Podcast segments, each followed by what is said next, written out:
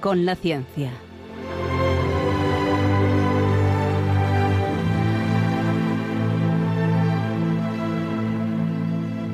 Dirigido por Javier Ángel Ramírez.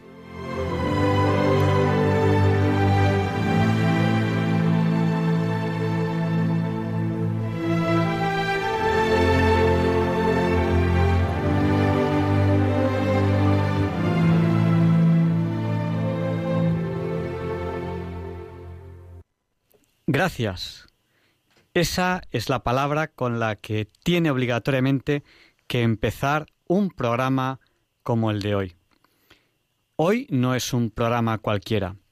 Hoy celebramos el decimotercer aniversario, 13 años, que este equipo, que ahora está haciendo diálogos con la ciencia, empezó a coordinarse para, para hacerlo.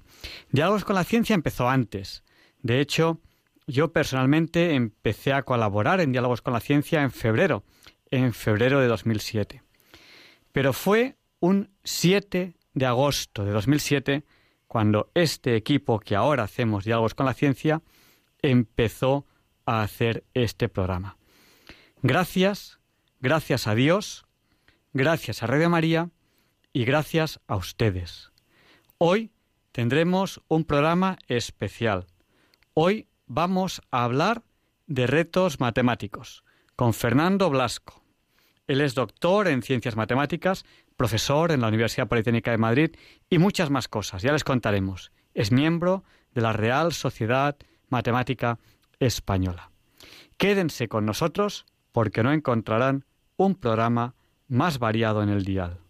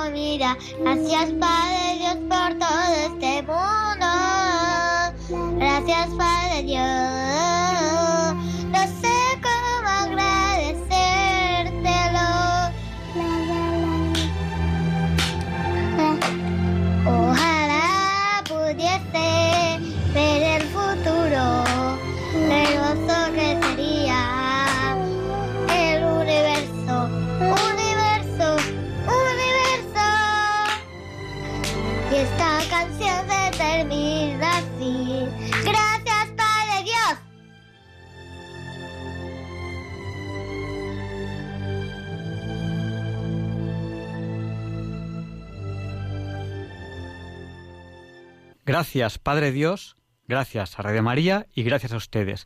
Aquí estamos, celebrando este decimotercer aniversario que este equipo lleva diálogos con la ciencia.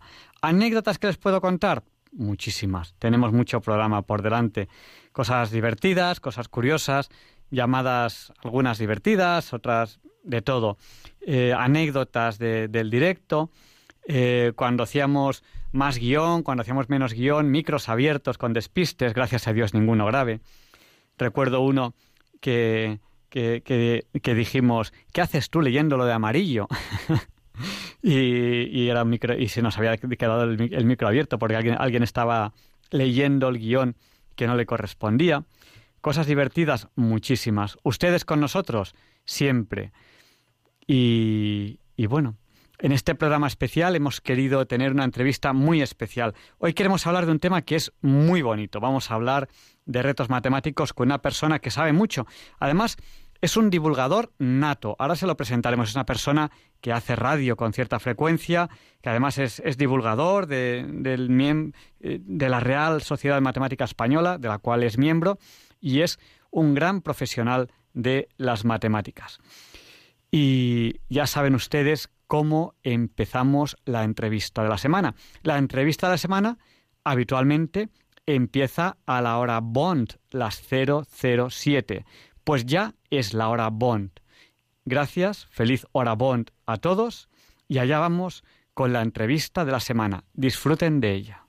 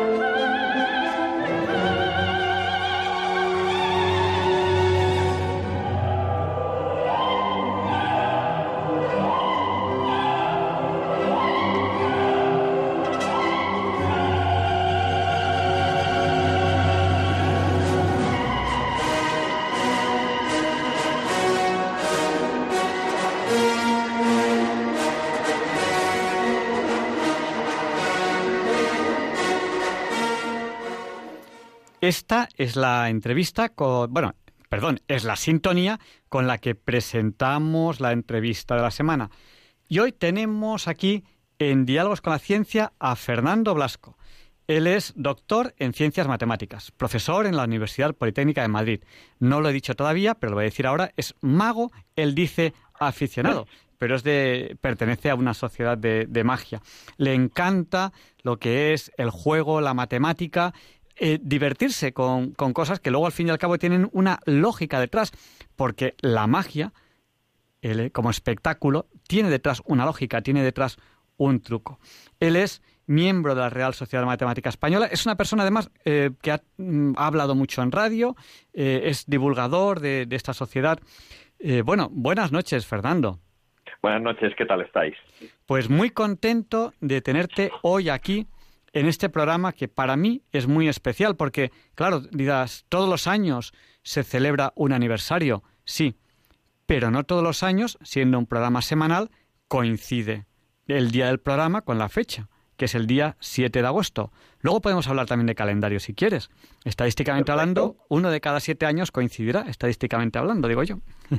Bueno, mmm, más o menos, más o menos. Lo que con los calendarios, los calendarios se repiten cada 28 años. Es decir, que si esta vez han pasado, que eran 13 años, ¿no? Sí. La siguiente vez van a ser 15. vas a tener, cada 28 años se vuelven a repetir el ciclo de calendarios y pues eso es una cosa curiosa también. Pero bueno, y el calendario tiene que ver con matemáticas. O puedes, puede ser que haya un intermedio. O sea, eh, sabemos que dentro de 15 se repetirá, pero podría haber dentro de 7 y luego 8 que son 15, o dentro de 8 y luego 7 que son 15. ¿Podría sí, sí, sí, sí, eso sí. No, no, lo, no lo, vamos, claro, eh, eso me tendría que poner con papel y lápiz a analizarlo, pero, pero esas cosas ocurren. Lo que sí que sé, y eso lo sé de memoria, porque es que cada 28 años se repite el ciclo. Bueno, pues Entonces, un tema, un tema interesantísimo. Tenemos, tenemos que hablar de, calendario. Empezamos, empezamos hablando de, de, retos, de retos matemáticos, si, si consideras oportuno. Sí, sí, sí, perfecto. ¿Cómo podríamos definir un reto matemático? ¿Qué, es eso, un reto matemático? Bueno, un reto, un reto es algo que, que, tiene una cierta dificultad, ¿no? Entonces, pues hay retos matemáticos de diferentes niveles. Por ejemplo, pues no lo sé, a un niño de que va al colegio a primaria, pues un reto puede ser el, saber si tiene, pues yo qué sé, tiene 10 eh, monedas y hace dos montones de monedas, poniendo una a la derecha, una a la izquierda, una a la derecha, una a la izquierda, ¿cuántas le van a quedar en cada montón? Claro, nosotros, pues bueno, ya que somos más mayores, sabemos que 10 entre 2 son 5, pero a él a lo mejor no lo sabe hasta que no tiene dominada la operación de la división. Entonces, para él es un reto.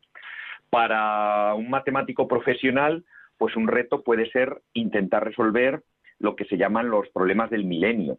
Por es un reto además que tiene un premio importante porque hay un instituto americano, el Instituto Clay, que por cada uno de esos problemas del milenio, pues tiene asegurado un premio de un millón de dólares. Entonces yo creo que es un reto importante también el poder resolverlo. Para un estudiante ya un poco más mayor que el que decíamos antes de primaria, pues bueno, el reto pues puede ser eh, entender o sacar una buena nota en un examen. Entonces, retos matemáticos hay muchos. Y para el público en general, pues a lo mejor resolver un problema de lo que llamamos matemática recreativa, que son, bueno, pues normalmente problemas entretenidos, que tienen alguna gracia, que no son triviales del todo, pero y que, y que estimulan la curiosidad, la intuición y, la lógica. Problemas del milenio, matemática recreativa, sí, porque la matemática también puede, también puede ser divertida. Eh, bueno, mm, don Fernando Vasco nos está hablando aquí de, de, retos matemáticos. Em, y bueno, claro, cada uno tendrá el reto a su nivel. Eh, Efectivamente. Oye, si quieres podemos proponer algún reto para los oyentes esta noche. ¿eh? Propongamos un reto, porque además ahora, durante la entrevista, los oyentes nos pueden, nos pueden contactar a través del WhatsApp, que nuestro WhatsApp es el del 8. Primer reto matemático. ¿Cuánto es 8 por 8? 64. Pues nuestro WhatsApp es el 64 9 888871, que 7 y 1 también, también son 8. Se lo repito por si alguien no tenía papel y lápiz. 64 9 888871.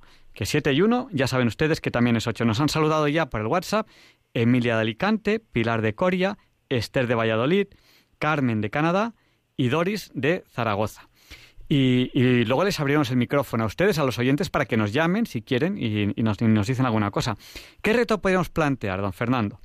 Mira, empezamos por unos sencillitos y luego van saliendo otros que, responden los oyentes. Este es muy sencillo y es, es, un clásico, pero a mí me gusta mucho. Mira, tú imagina que tienes una frutería y te han repartido tres cajas. Una tiene solo manzanas, otra solo naranjas y la tercera caja tiene manzanas y naranjas pero el que se ha puesto a etiquetar, a poner los carteles en las cajas, se ha hecho un lío y entonces ha cambiado, todas las etiquetas están mal. Ninguna de las cajas tiene la etiqueta que le corresponde. ¿Cómo podemos saber la fruta que contiene cada una de las cajas sacando una sola pieza de una sola de las cajas? Wow.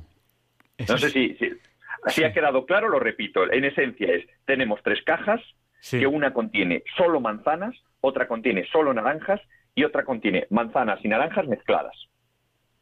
Y pone el cartel en un, por fuera de, de una caja pone manzanas, por fuera de otra pone naranjas y por otra pone manzanas y naranjas. Y lo que sabemos es que todos los carteles están mal puestos. Pues ese reto lo dejamos para, para cuando nos llamen los, los, oyentes. Un tema interesantísimo. Ninguna etiqueta está en la caja que tiene que estar. Y no podemos perder mucho tiempo, así que metemos la mano y en, solo, en solo una caja y sacamos una pieza. Solo una pieza de fruta, que puede, ser, puede ser una manzana o puede ser una naranja. ¿Cómo podemos saber dónde van las etiquetas correctas, no? Ese es el reto. Eso es justo. ¿Qué es lo que contiene cada caja? Y entonces lo que tenemos, a ver, hay una estrategia. Por debajo hay una estrategia, pero bueno, eso lo dejamos a los oyentes que piensen, nos hablen y luego ya pues comentamos también la, jugada. Pues es eso para cuando demos las llamadas a los oyentes. Antes de hablar del calendario, que me interesa mucho hablar del calendario, porque ya me ha entrado la curiosidad. Hoy es una fecha especial para, todo el programa, ¿no? y para mí un honor. Muchas gracias también por poder compartir con vosotros este día tan, tan especial. Sí, además contactamos hace, hace mucho tiempo. Estábamos eh, todavía confinados y contactamos con, don Fernando y le dijimos, tenemos que hacer un programa sobre retos matemáticos y tal, que va a ser un programa muy especial. dijo, ah, pues, pues, pues, pues, bien y tal, ¿y cuándo lo haremos? Digo, pues el programa más especial que tengamos, que es eh, en el que celebremos el decimotercer aniversario, que no todos los años lo celebramos, porque estadísticamente hablando, pues, pues bueno, eh, hay muchos que, que, no cae, no cae el, el día 7. Ah, bueno, un pequeño detalle, un pequeño detalle. Algo, no, no, es verdad. Nosotros empezamos este programa la noche de lunes a martes. ah, ah, entonces ya no, no cambia, no es lo mismo lo que decía yo que no lo había comprobado. Vale, vale, vale, vale. Claro. Entonces, lo que se repiten es que dentro de 28 años volverá a ser la noche del jueves al viernes. No, volverá a ser, volverá a ser la, eh, noche del lunes, o sea, dentro de 28 años a partir de hoy. A partir, de, hoy, a partir de hoy, a partir de hoy. Claro. Bueno, pues es, un tema, es un tema interesantísimo. Y anécdota, primera anécdota que quiero contar de, de cuando empezamos el programa. Yo recuerdo pues yo, yo participaba en el programa, hacía, hacía, bueno, hacía alguna sección, pues, pues era con tertulio en el programa.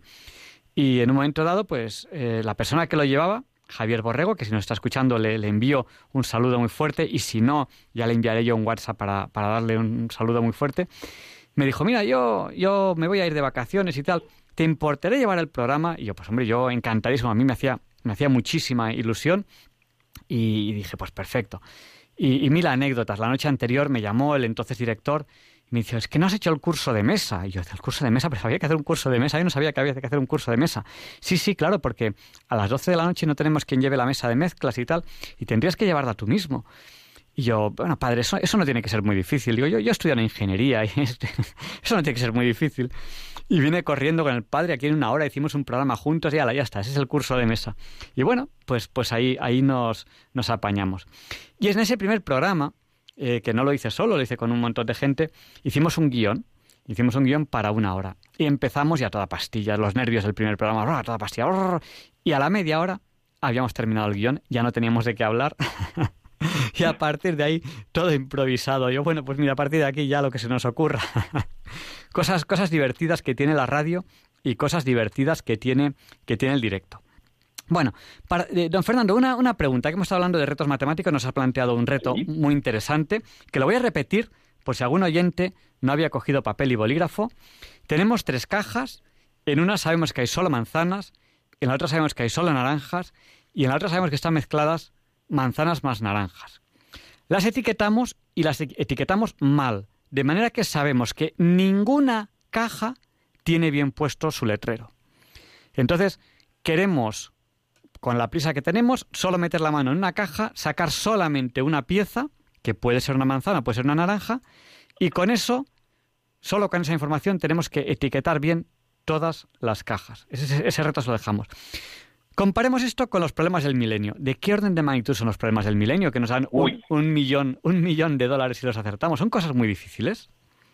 Sí, sí, sí, sí, son cosas difíciles que incluso, bueno, pues eh, los matemáticos pues un matemático profesional podría entender a lo mejor si se dedica a esa rama uno de los problemas, pero claro, el problema problema y ventaja es la especialización. Entonces es muy difícil que haya una persona tan completa como para poder abordar todos. Aquí esos problemas, pues por ejemplo, se resolvió el de la conjetura de Poincaré, eh, la conjetura Poincaré es, eh, os sonará a lo mejor porque hace unos años, precisamente cuando en Madrid, en 2006, se hizo el Congreso Internacional de Matemáticos, el, mira, 2006 todavía no había empezado el programa, en, 2006. Es antes incluso de, este programa. No, no, pues el, programa se hacía, lo que ocurre que no lo hacía este equipo. ah, bueno, vale.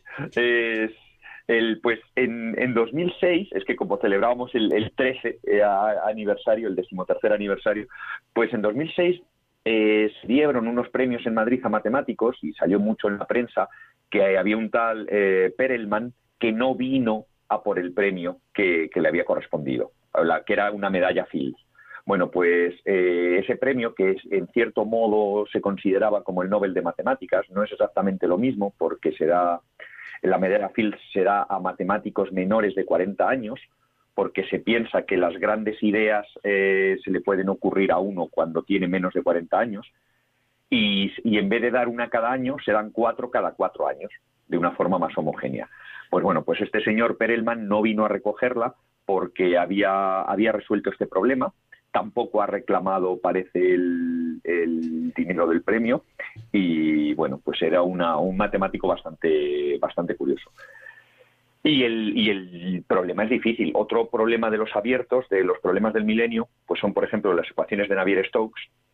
Vamos, diciéndolo así, pues parece una barbaridad, pero estas son, por ejemplo, las que nos determinan eh, los movimientos de las masas de aire y se utilizan en la predicción meteorológica.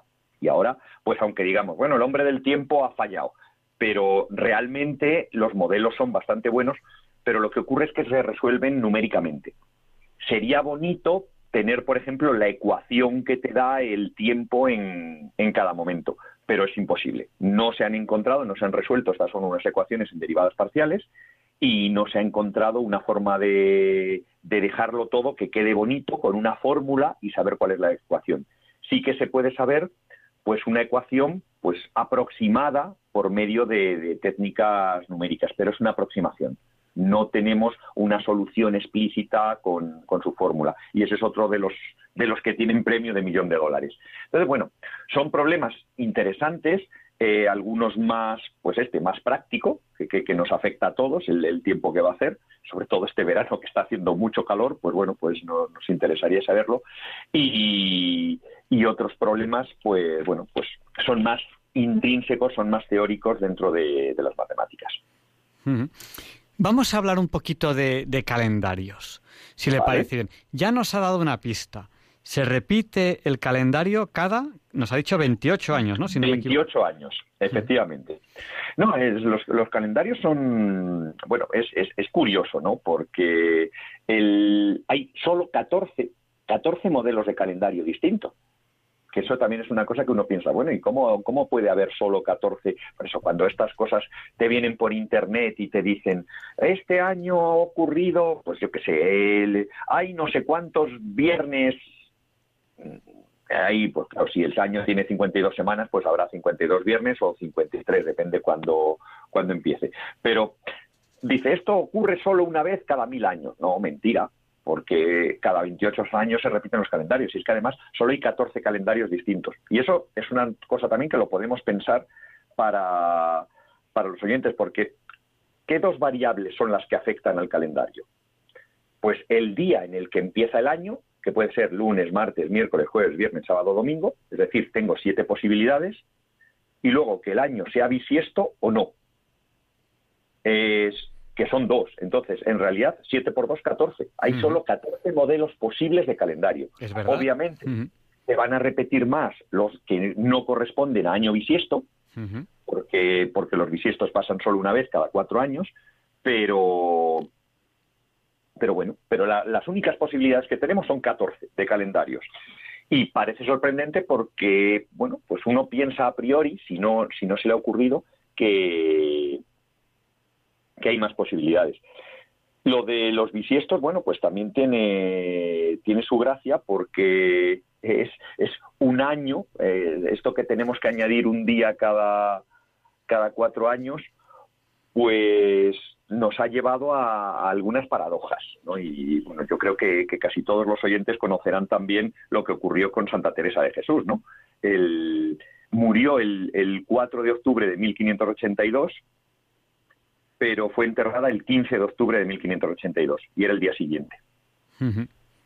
Y eso es precisamente porque se produjo el cambio del calendario juliano, el 4 de octubre era todavía calendario juliano y el entierro que era el 15 era ya calendario gregoriano, porque bueno, pues cuando se, dieron cuenta que, que no coincidía la fecha de la Pascua de Resurrección con lo que tenía que coincidir, porque tenía que ser después de la primera luna llena de, primavera, y, y, y, se dieron cuenta que no, que no estaba cuadrando, se dio cuenta eh, Gregorio XIII, y bueno, pues puso a un equipo de, pues como ahora, ahora se dice lo del de el comité asesor, ¿no? un comité de expertos, y hubo cuatro científicos eh, matemáticos que bueno, estuvieron pensando, cuadrando las fechas, y crearon, lo que decidieron fue quitar 10 días al calendario que se había estado usando desde, desde la época de Julio César para corregir el, el, error este que se produce. Y además hicieron otro cambio, porque nosotros,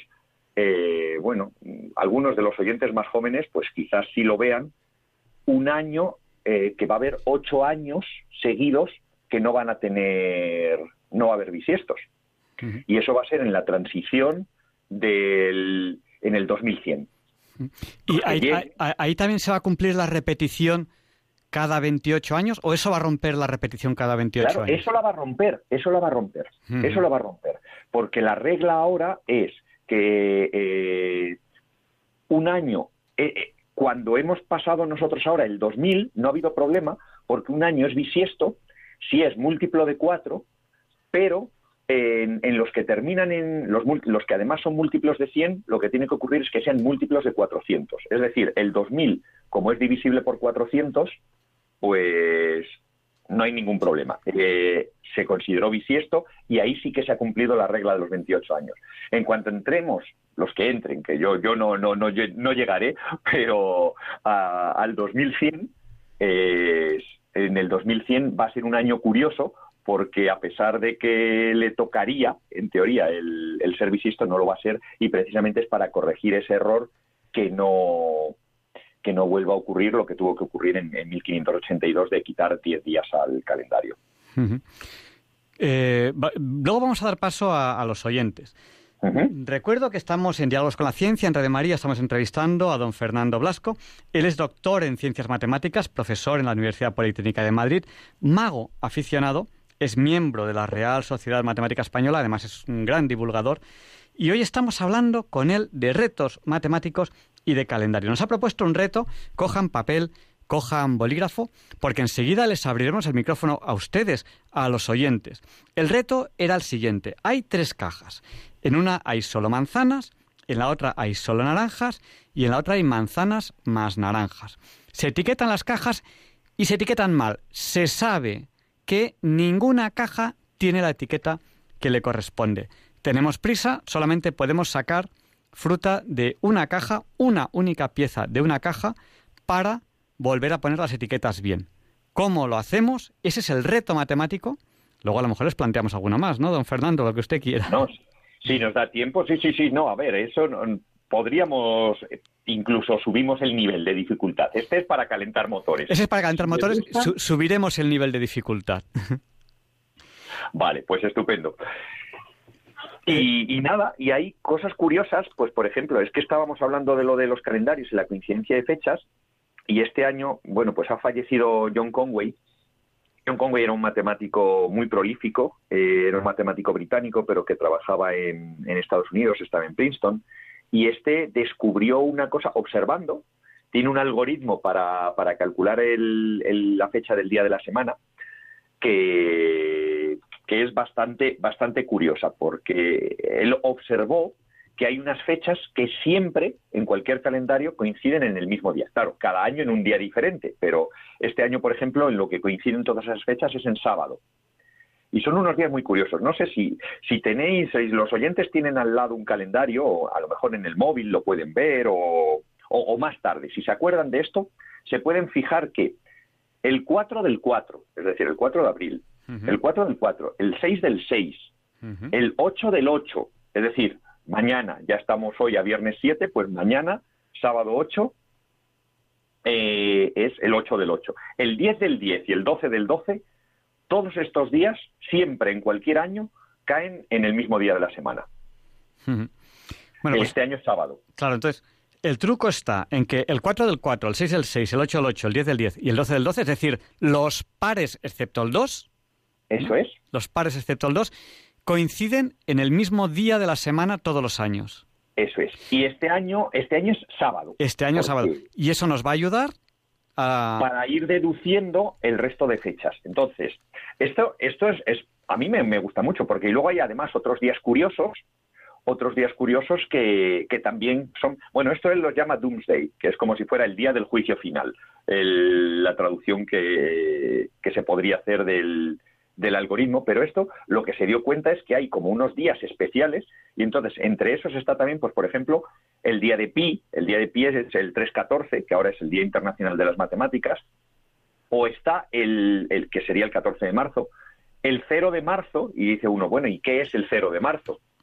Pues mira, volvemos otra vez a lo que decíamos antes, el 0 de marzo será, si el año es bisiesto, el 29 de febrero, y si no es bisiesto el 28. Claro, el 0 de marzo es el día que hay antes del 1 de marzo. Pues ese también es un día de los que quedan fijos. O el, el día que es muy importante para los norteamericanos, el 4 de julio. 4 de julio también es, es otro día que siempre coincide con, con estas fechas o el que es importante también en Cataluña, celebran mucho San Esteban, el, el, 26 de diciembre, el día siguiente de Navidad. Y todas esas fechas bueno, pues son, claro, si el 12 del 12 hemos quedado que era uno de estos del conjunto, pues dos semanas más tarde, que es el 26 del 12, también es.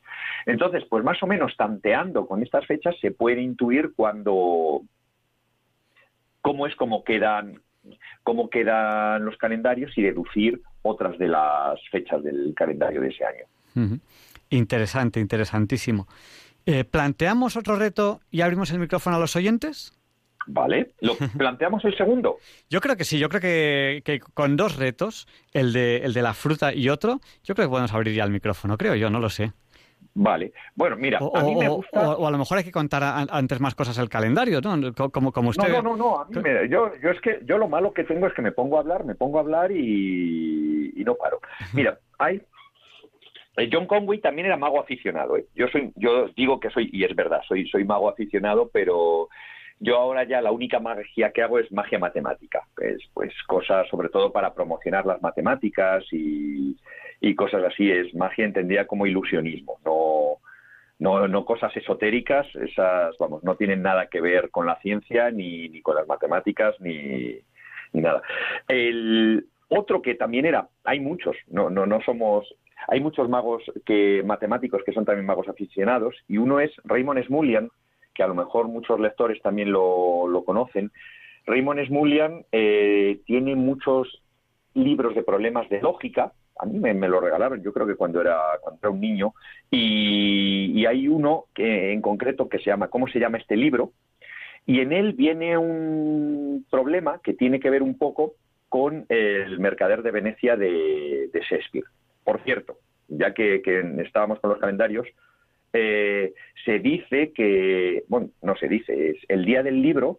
Bueno, este año lo hemos celebrado un día raro, lo hemos celebrado el, 23 de julio en vez del 23 de abril, pero bueno, por las circunstancias que nos ha tocado vivir y nos está tocando. Pero el, 23 de abril se celebra el Día del, libro porque es eh, cuando falleció, parece que en realidad Cervantes falleció el 22, pero fue enterrado el 23 de abril, y Shakespeare también fue entre, eh, también falleció un 23 de abril del mismo año, ambos, 1616. Fallecieron ambos en la misma fecha, pero no en el mismo día. Y eso parece un poco de trabalenguas, pero no. Lo que pasa es que en España ya estaba implantado el, calendario gregoriano, del que hablábamos antes, y en Inglaterra seguían utilizando el calendario juliano. Entonces, los dos fallecieron un 23 de abril, pero no, no era el mismo día, era porque los estábamos contando de, forma diferente. Pero bueno, volviendo otra vez al, enigma que, o al reto que, quería poner, bueno, pues este es uno de, que se llaman, son los cofres de Porcia. Mm. Y tiene pues también que ver con, con cofres. Porcia es, bueno, pues un personaje del mercader de Venecia y Smulian adaptó una serie de, problemas lógicos basados en esto. Aquí, igual que antes teníamos una caja que ponía eh, naranjas, otra que ponía manzanas y otra que ponía naranjas y manzanas, aquí tenemos tres cofres. Hay un cofre de oro que tiene escrito, el retrato está en este cofre. Un cofre de plata que dice, el retrato no está aquí. Y un cofre de plomo que dice, el retrato no está en el cofre de oro. Entonces, lo que, lo que decía Porcia es que solo, como mucho, uno de los tres enunciados de los, de los cofres era verdadero. Como mucho uno. ¿Cuál era el cofre que tenía realmente el tesoro? Esa es la, pregunta que hacemos. Bueno, eh, un, un reto que, que, es un, un, nivel, un nivel superior, ¿no? Nos dice. Sí, este es un poquito más difícil, también tiene que ver con tres cajas. En el de antes todas, todos los carteles estaban cambiados y en este, como mucho, hay un cartel que, que es correcto. Es decir, que no nos dicen si hay o uno correcto o todos los carteles son falsos. Hemos aumentado un poquito la dificultad. Bueno, pues para los que les guste este problema, eh, eh, pueden encontrar un montón del mismo estilo en, este libro que se llama, ¿cómo se llama este libro? de Raymond Smullyan. A mí, la verdad que yo lo he podido conocer en persona a Smullyan en un congreso en, Estados Unidos y, la verdad que me encantó como persona y, el libro ya me gustaba antes y esto de conocer a un mito, bueno, pues también a uno le, le llena, ¿no? ¿Y cómo se llama el libro? ¿Cómo se llama este libro? parece parece un, juego de palabras, eso en realidad. Vale, pues entonces nos, apuntamos este libro, ¿no? Que además un oyente nos preguntaba un libro sobre retos matemáticos, pues, se pues lo decimos. El título del libro es ¿Cómo se llama este libro? ¿no? El título es de Raymond Smulian. Y además hemos planteado un segundo reto. Un segundo reto un poco más complicado que, el anterior, en el cual, a ver si soy capaz de denunciarlo bien, usted si no, si no me corrige, don Fernando. Eh, hay tres cofres, uno de oro, uno de plata y uno de bronce, me parece que hemos dicho. Bueno, era plomo, pero, pero nos da lo mismo. Nos da lo mismo. En el de oro pone el retrato está en este cofre. En el de plata pone el retrato no está en este cofre. Y en el de bronce o en el de plomo pone, ¿qué es lo que ponía? El, retrato no está en el cofre de oro. El retrato no está en el cofre de oro. Y no, no tenemos que abrir ningún, ningún cofre, si no me equivoco, ¿no? No, lo que tenemos que hacer es, sin abrir, sin abrir vale. saber cuál es el que contiene el tesoro. Vamos, el retrato, perdón. Es que hay veces que lo planteo con los niños, lo planteo con, con un tesoro, cuando lo hago esto y llevo unas cajitas y eso, pero el problema original de esto es, bueno, ¿por qué es por lo que es el retrato? Porque lo que planteaba Porcia es que el pretendiente, Porcia tenía una serie de pretendientes, entonces el que encontrara el cofre que tenía el retrato podía pedir a Porcia por esposa. y, por eso es por lo que, como lo planteas, Mulian, es con retratos. Yo cuando lo, por eso a mí se me ha escapado la palabra tesoro, porque cuando yo lo hago esto en talleres con, con estudiantes, lo que suelo decir es que, bueno, uno tiene un, cofre, tiene un tesoro y, dicen, bueno, pues tanto abrir, abrir una caja para que haya un retrato no, no tiene tanta gracia. Yo creo que lo del tesoro va mejor, pero sí, la, básicamente es esa la idea. Bueno, yo creo, yo creo que, que hay retratos eh, hay retratos que, merecen la pena. Eh, repetimos el nombre del libro. ¿Cómo se llama este libro? Es el título. ¿Cómo se llama este libro? es de Robert Smulian. Y uno, uno de los retos, que está, hay muchos retos, es hay tres cofres, uno de oro, uno de plata y uno de plomo. En el de oro hay un letrero que pone el retrato está en este cofre. En el de plata pone el retrato no está en este cofre. Y en el de plomo pone el retrato no está en el de oro, ¿no? Eso es, perfecto. No está en el de oro. Y solamente uno dice la verdad. O ninguno, o uno o ninguno. Uno o ninguno dice la verdad. Hay que saber dónde está el retrato. Segundo reto de la noche. Vamos a abrir el micrófono ya a los oyentes si le parece bien. Muy bien. Pues nuestro número de teléfono es el 91 005 94 19. Si no saben la respuesta, no pasa nada. Ustedes nos llaman para comentarnos lo que ustedes consideren oportuno, que puede ser estos retos matemáticos u otra pregunta. Por ejemplo, pues eh, una persona a través del WhatsApp pues nos, ha pedido un libro, un libro de retos, pues ya se lo hemos dicho. El libro, ¿cómo se llama este libro? De Raymond eh. Sí. es un, apellido raro. vamos a dar paso ya a, la primera llamada que nos está entrando al 91 005 94 19. buenas noches, ¿con quién hablamos? A ver un momentito, un segundo. Ya, ya lo tenemos eh, en línea. Buenas noches, ¿con quién hablamos? Pues hablan con una señora que tiene 79 años. Bueno, pues... Y mi abuelo, y mi abuelo me dijo un acertijo que me gustaría al señor Fernando, el matemático, a ver, porque es que en lo largo de mi vida se lo he dicho a muchas personas que entendían mucho de matemáticas y nadie me dio la respuesta. Uy, uy, qué miedo me da. Pues entonces será que es muy difícil. Que escuche en un momento que me gustaría, en honor a mi abuelo, que él lo aceptara. Vale, a ver. Probemos, probemos. Estaban mm, dos pastorcitos con sus ovejas y uno de ellos le dijo, estoy viendo que si me das una oveja, tengo el doble que tú. Y entonces le dijo, no, no, si tú me la das a mí, tenemos las dos iguales. ¿Cuántas ovejas tenía cada uno? Vale, lo estoy, lo estoy, lo estoy escribiendo. Este, este me lo tenía yo que saber porque mi padre me lo, me lo ponía a mí. también. Me lo tenía que saber de memoria, pero bueno, yo ahora lo que hago es con ecuaciones sí que sí que es, es, es sencillo hacerlo. A ver, es si tú me das una a mí, tenemos igual. Vale, si uno tiene siete y otro tiene cinco. Por, sí, ¿no? Porque si el de siete le da uno al de persona que he 5, estado. ambos se quedan con 6. Y si el de 5 le da uno al de 7, uno va a tener 8 y otro va a tener 4. Claro, muy bien. Pues, No, no, nada, nada. Pues. No, nada, nada, nada, un placer. Y eso además también eh, me gusta mucho porque mi padre me era uno de los problemas, me ponía cuando yo era pequeño eh, ese y él lo hacía, él, mi padre no pudo estudiar. Pues, padre, pues bueno, le pilló la guerra y no mi pudo abuelo, estudiar. mi, abu- mi abuelo no pudo estudiar y yo tuve ocasión de estudiar si no se hubiese muerto mi abuelo.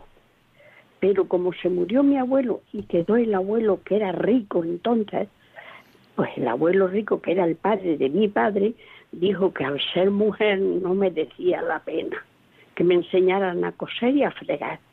Pues una pena, una pena porque seguro que con el interés que tiene por esto, pues habría podido pues estudiar y siempre yo creo que estudiar es bueno, Bueno, es bueno.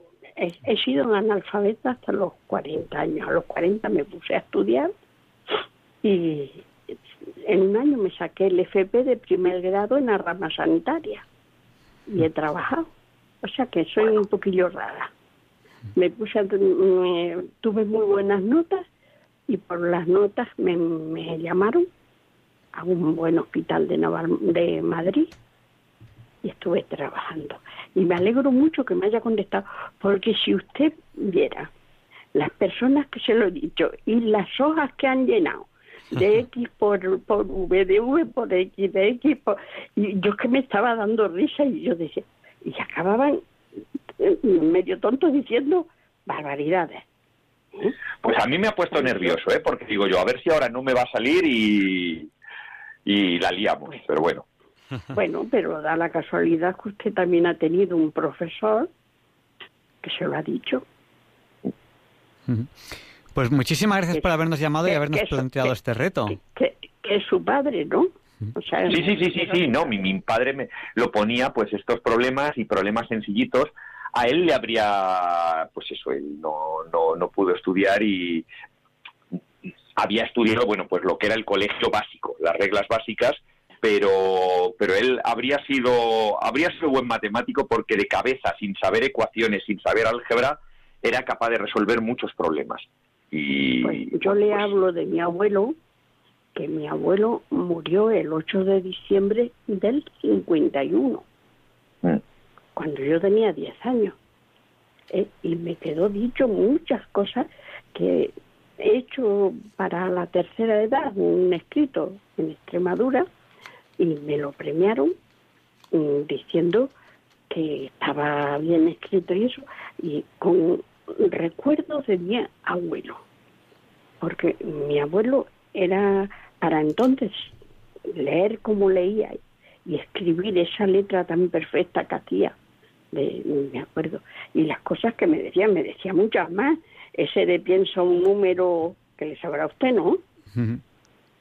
Piensa Pues un no sé. número, dúblale, ah, pues eh, piensa un número, dóblale, mm. añádale 8, pártele por la mitad, quita el primer número que pensaste a que le quedan cuatro. Vale, no lo he hecho porque no tenía un bolígrafo a mano para, para hacerlo. Pero vamos, sí, eso es, eso es uno de los juegos de magia matemática, por ejemplo. Mm.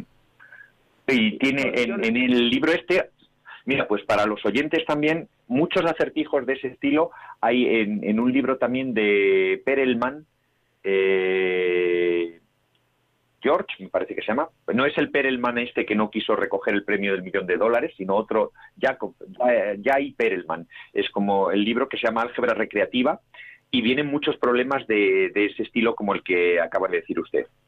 Eh, Tengo muchos libros y he leído mucho, mucho.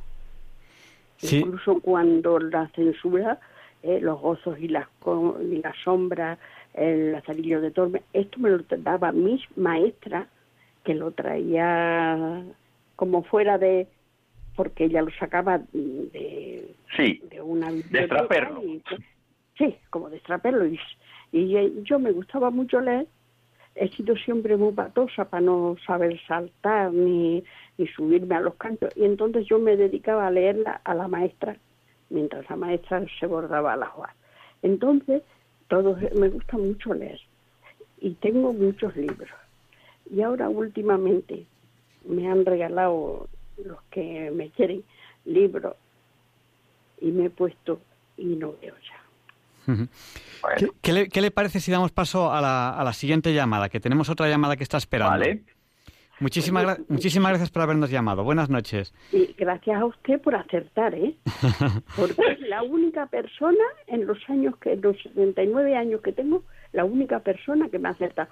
Y más que nada, le he llamado por curiosidad a ver qué pasaba. Pues mire. Ya que le ponen tan inteligente. Hombre, no, no, no, eso no. Solo es lo que he estudiado. Yo he estudiado matemáticas. Cuando oiga su nombre, ya diré, es verdad, es inteligente. Pues muchas gracias, buenas noches.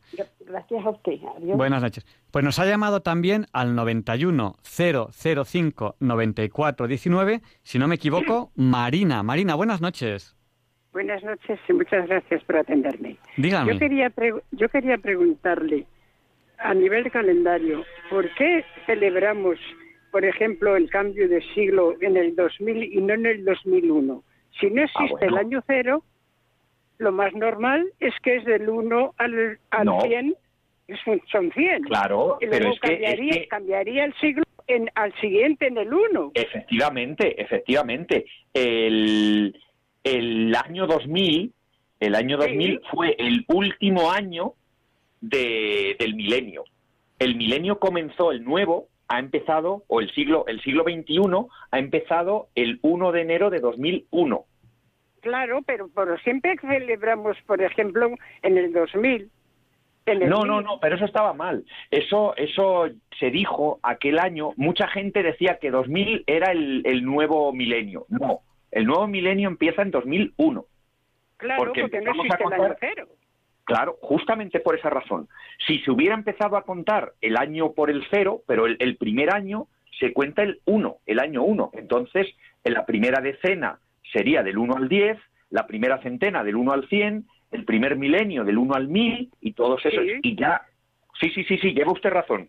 Y, y de hecho es que sí que es verdad que en muchos medios la gente decía que, que era que, empezaban a contar así, pero no, como se cuenta de verdad, eso era incorrecto. Como es correcto, es como está diciendo usted. Se sigue celebrando así. Y otra cosa que digo yo, sí, ¿no? Cuando el año 2000, ya veremos, a ver, otra cosa que digo yo, el día tiene 24 horas. Cuando pasamos de las 23, ¿por qué se dice las 0 horas y no las 24? Ya, ah, bueno, Vale, eso sí tiene sentido, porque eso ya empieza, ahí empiezan a contar por el cero. Contar del 0 al 23 o contar del 1 al 24, ambas colecciones tienen 24 números. Da igual, entonces por eso, contando de 0 a 23 es, es así. Y, es cero porque ya hemos saltado al día siguiente. Empezarían a contar la hora cero, es un convenio.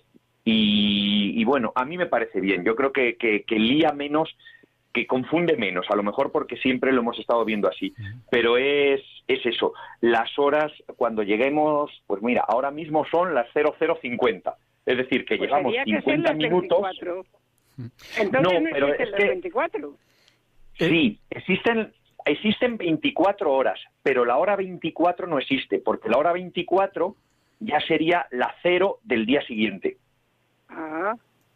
Eso es una forma de depende de dónde queramos empezar a contar. la, primera hora son las cero y pico. La segunda hora es. la una y pico. La tercera hora es eh, las dos y pico. y entonces la, la, vigésimo cuarta hora son las pues veintitrés y pico. Luego no existe la veinticuatro. Eh, eh, la, vigésimo cuarta hora son las veintitrés, desde, desde las 23.00 ya, ya. a las 23.59. Eso es. Como 24 no existe. Como una hora que empiece por 24, no, porque entonces tendríamos 25. Si estamos empezando la hora cero y, eso, y se nos saldría mal. Pero hay 24 horas, pero efectivamente es, es lo que ha dicho Javier Ángel. Pero pues si lo decimos como normalmente, en vez de decimos las 23, decimos son las 11 de la noche, pues después de las 11 de la noche vienen las 12 de la noche. Sí, pero si uno lo dice de esa forma, uno entiende, pero las 12 de la noche es las cero también. Ya, ya, ya, ya. Es que es otra forma de, decirlo, porque ya nos hemos pasado al día siguiente, hemos, hemos pegado al otro salto y estamos cambiando el, el día. A ver, todo esto pues pasa como edificios. Hay edificios que cuando uno está abajo es la planta baja y en otros, según entras, te lo llaman primera planta. Sí, también es verdad. Sí. Claro, y todo eso da igual, porque la numeración, en realidad, el sistema de enumerar mientras que todos estemos de acuerdo con cómo lo estamos usando, no hay problema. Yo tenía, por ejemplo, un tío mío, eh, decía, nos vemos dentro de ocho días. Claro, era la semana que viene y a mí eso me liaba mucho, pero él, porque estaba contando el día de hoy y otra vez volvía a contar el mismo día de la semana siguiente. Entonces, a mí eso me sonaba muy mal porque si una semana eran ocho días para él, dos semanas deberían ser dieciséis. Y para él decía, si eran dos semanas, decía 15 días. Pero claro, porque todos los del medio estaban bien contados, pero el problema es que estaba contando también tanto el inicial como el final. Y por eso metía un, un, número de más. Ya, ya, pues muchas gracias. No, no es nada. Vamos a dar paso. Gracias. Vamos a dar paso a Gregoria, que nos llama desde Granada. Buenas noches, Gregoria. El micrófono es suyo. Sí, sí, buenas noches. Bueno, esto es una cosa chunca lo que yo le voy a decir. Yo le voy a contar hasta, hasta 20, desde el 1 al 20, ¿eh? Vale. Usted me tiene que controlar los números a ver si los va pillando. Yo le voy a contar hasta 20, pero usted tiene que controlar los números a ver si los va pillando. ¿Vamos? Vamos, a ver. Probemos. Venga, pues vamos para allá. Una, dos, ni técnica, ni quine, quineta, estando la reina en su piqueta, vino, jique, bro, barrí, barrí, barrón, ajusta bien que los 20 son. a mí se me han escapado todos. eso era para jugar, eso era para contar. yo tengo 80 años y esto me lo enseñó mi abuela, que yo no, yo hasta los 9 años estuve con ella y eso lo aprendí. Pero lo pilla o no lo pilla. Sí, sí, sí, sí, esto era para contar a ver quién se la ligaba. Bueno, vamos a empezar de nuevo, más tranquilamente, vamos a ver.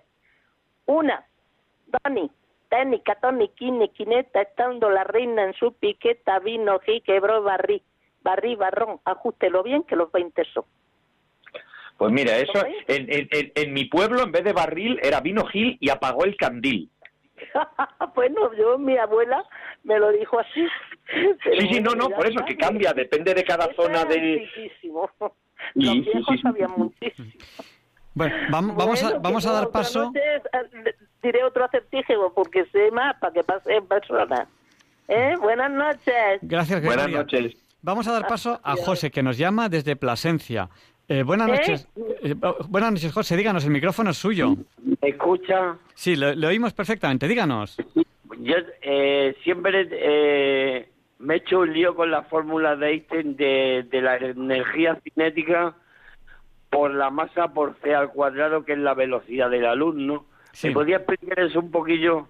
Vale. Pues. Uy, yo es que no soy físico, no me atrevo, no me atrevo por si digo si digo algún error. Pero pues mire, yo, algo, algo le puedo decir. Yo, yo, yo tampoco soy físico ni soy matemático, pero yo sí que le voy a decir que Einstein eh, intuyó que la cantidad de energía eh, que se podía transformar en masa, la cantidad de masa que se puede transformar en energía, tenía esa relación. Eh, hoy en día, la masa y la energía ya se consideran las dos materia. ¿no? Antiguamente se separaba la masa y energía, pero ya se consideran, hoy en día se consideran las dos materia, porque hoy en día materia es todo aquello capaz de interactuar con cualquiera de las cuatro fuerzas que existen, que es la fuerza fuerte, la fuerza débil, la fuerza electromagnética la fuerza gravitatoria. Entonces, la relación numérica que relaciona la cantidad de energía y la cantidad de masa es la velocidad de la luz al cuadrado, E igual a mc cuadrado. Y eso es un misterio, porque la velocidad de la luz aparece en muchísimas fórmulas de la física y no sabemos por qué. No sabemos por qué la velocidad de la luz aparece en tantas fórmulas de la física.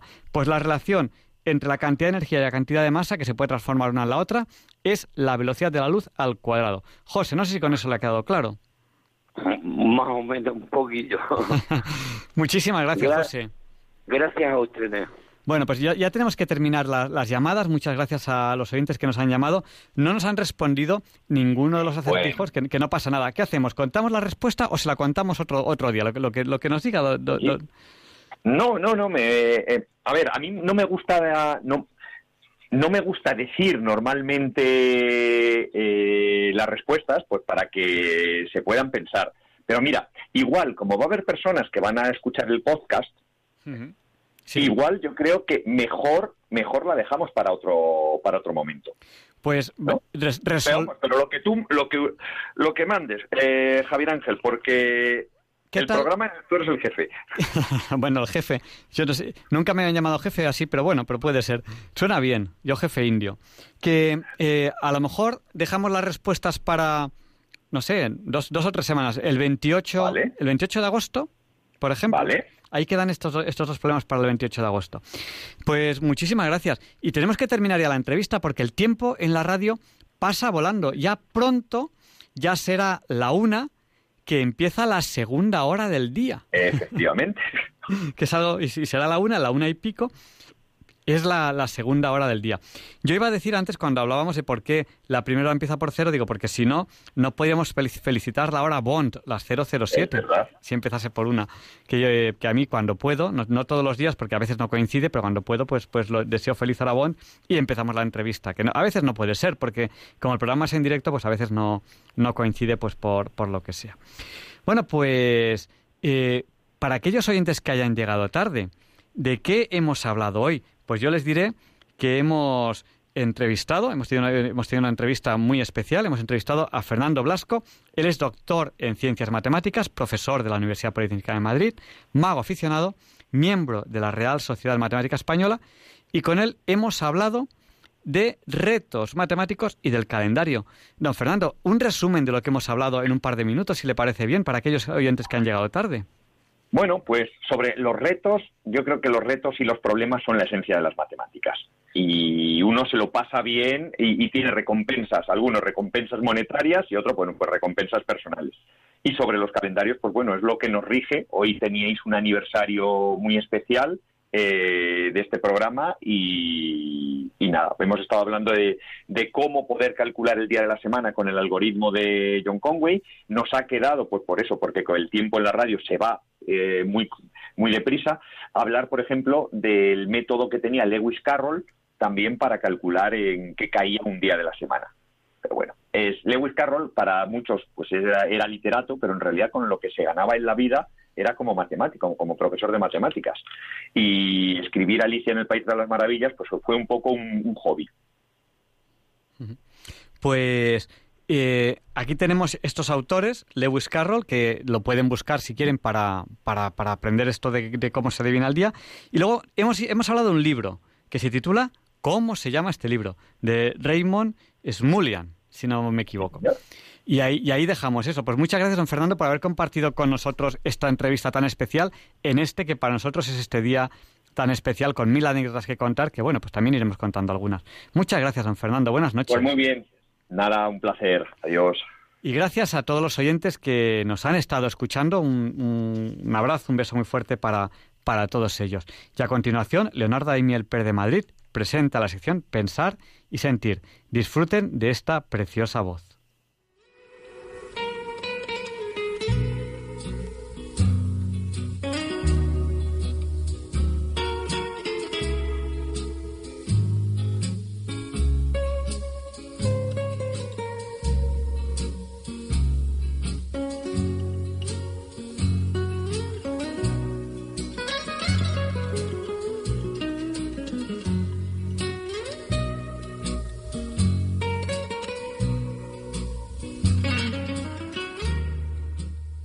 Buenas noches, queridos oyentes de Radio María. Soy Leonardo Daimiel y celebro estar de nuevo con ustedes. Este programa de Pensar y Sentir y varios de los siguientes los realizo utilizando textos que ha escrito Rafael Martínez Segura cordobés y una de las personas más cultas que conozco. Ya hemos pensado y sentido en otras ocasiones con artículos redactados por él.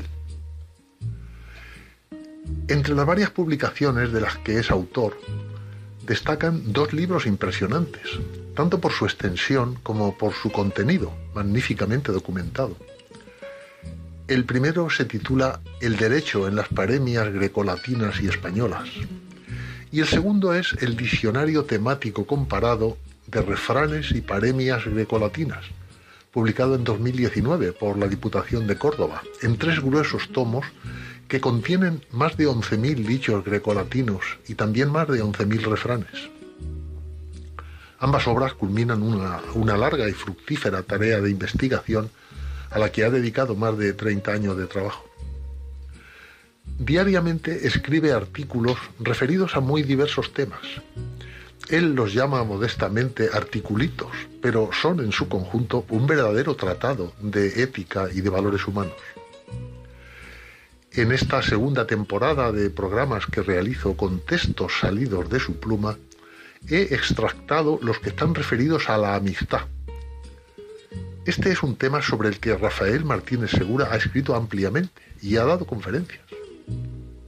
Su autor lo cataloga como una reflexión que nos aproxima a los valores que sostienen la amistad verdadera a la luz del pensamiento clásico grecolatino y de nuestro refranero.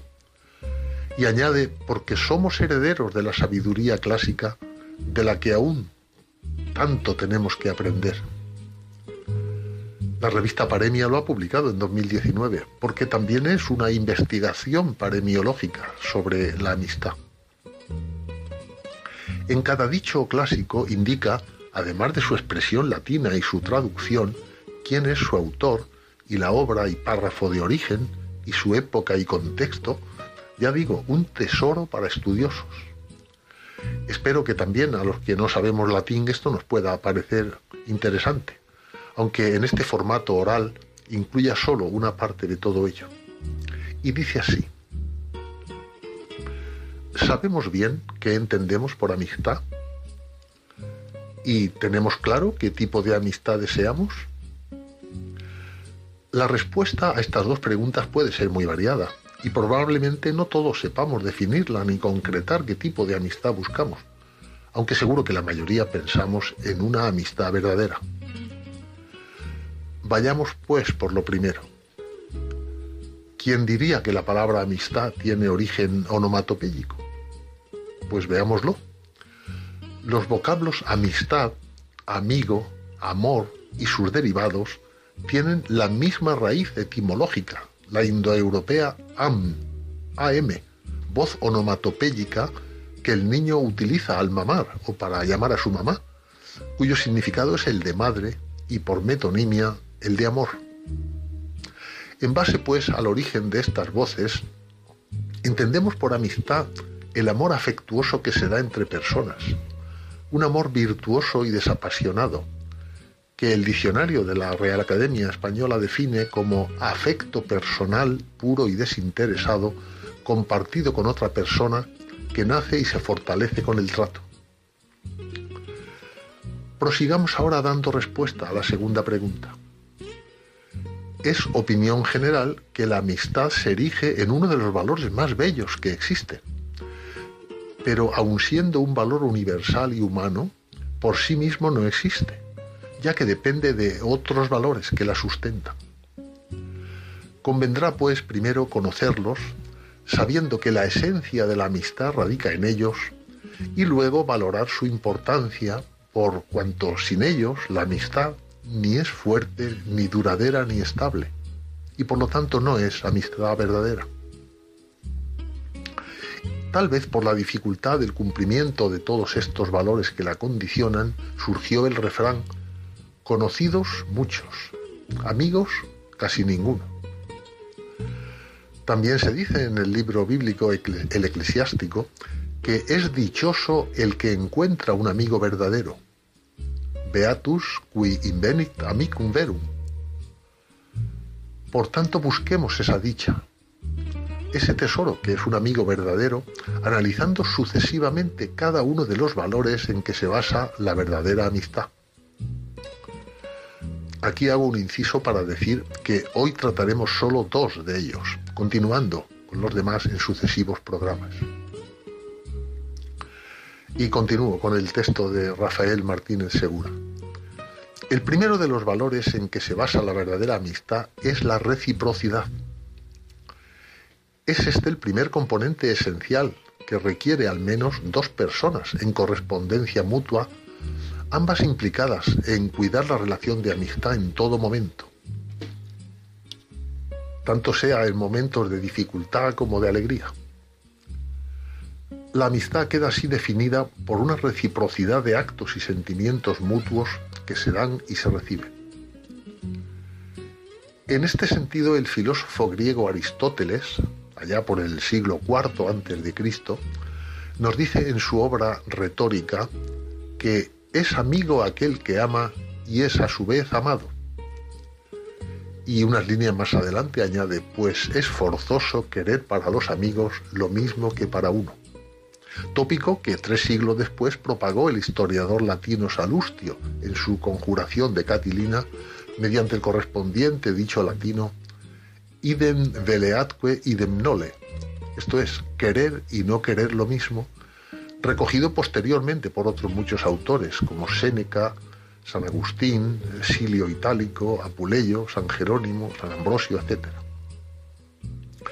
El refrán correspondiente dice, hay verdadera amistad do hay dos cuerpos y una voluntad. De modo semejante, el mismo Aristóteles declara en su Ética a Eudemo que los amigos verdaderos tienen una sola alma, y en su obra Magna Moralia resalta que el amigo es otro yo, rotunda afirmación de la que participan más tarde Cicerón, San Ambrosio, Erasmo y el medievalista H. Walter mediante la conocida expresión latina amicus alter ego, que se corresponde con estos refranes paralelos. El buen amigo es otro yo. El buen amigo espejo es en que me miro y el buen amigo es mitad del alma de su amigo. El segundo valor en que se basa la amistad verdadera es la igualdad. La igualdad es una característica tan específica de la amistad que si las relaciones de amigos no se dan entre iguales no se pueden considerar tales. Pero concretemos, cuando hablamos de igualdad nos referimos a la igualdad que debe existir en la virtud de ambos amigos.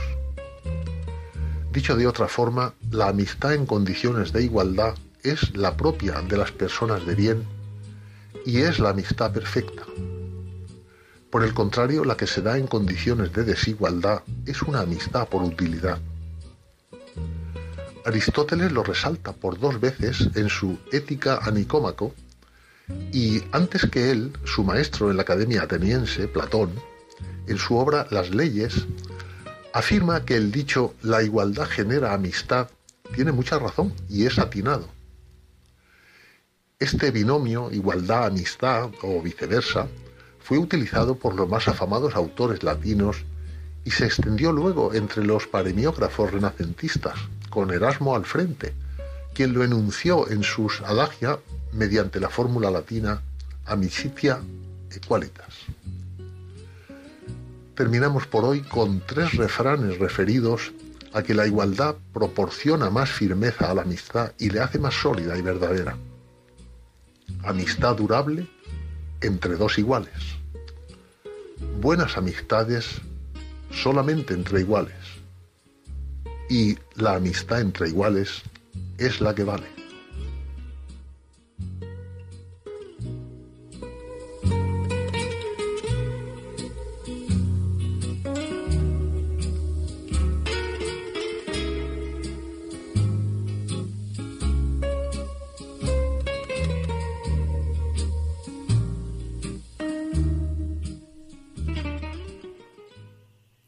Gracias, Leonardo, por hacernos pensar y sentir.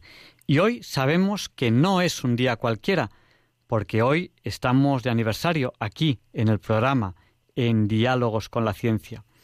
Hoy este programa cumple 13 años con este equipo. El programa tiene más de 13 años, pero hoy cumple 13 años con este equipo. Un 7 de agosto de 2007 empezamos con este programa. Entonces, en la noche, de lunes a martes. Empezamos con muchas anécdotas, algunas ya se las he contado. Luego, al final del programa, les abriremos otra vez el micrófono a ustedes, a nuestros oyentes, para que podamos comentar lo que queramos. Y, bueno, como hoy no es un día cualquiera, Luis Antequera nos explica por qué en la sección de efemérides hoy no es un día cualquiera.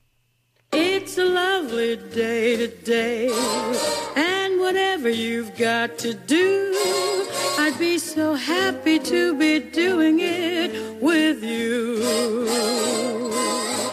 But if you've got something that must be done, and it can only be done by one, there is nothing more to say. Except it's a lovely day for saying it's a lovely day.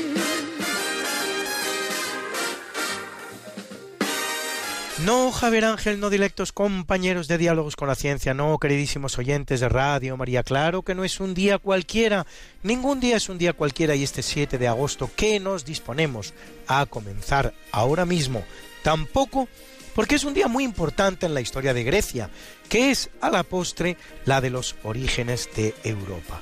Y es que en 480 a.C., en el marco de las guerras greco-persas, tiene lugar sobre suelo griego la batalla de las Termópilas, palabra que significa puertas calientes, la cual con el éxito de los soldados griegos anticipa lo que será la gran victoria espartano-ateniense contra los persas un año después en Platea.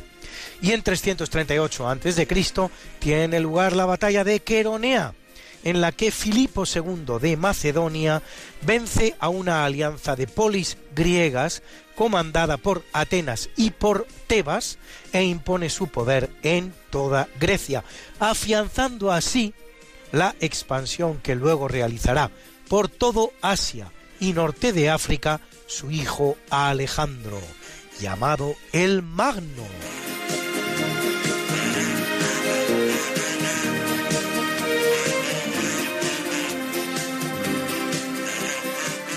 En 768 es coronado Esteban III en algunas cronologías, cuarto en otras, nonagésimo cuarto Papa de la Iglesia Católica que lo es tres años y medio entre 768 y 772, durante los cuales convoca el concilio de Letrán, que eso sí, no es de los cuatro considerados ecuménicos celebrados en el mismo lugar, en el que se establece que el Papa debe ser elegido entre los cardenales y se condena la iconoclastia o destrucción de imágenes, confirmando así la devoción a las representaciones de vírgenes y santos.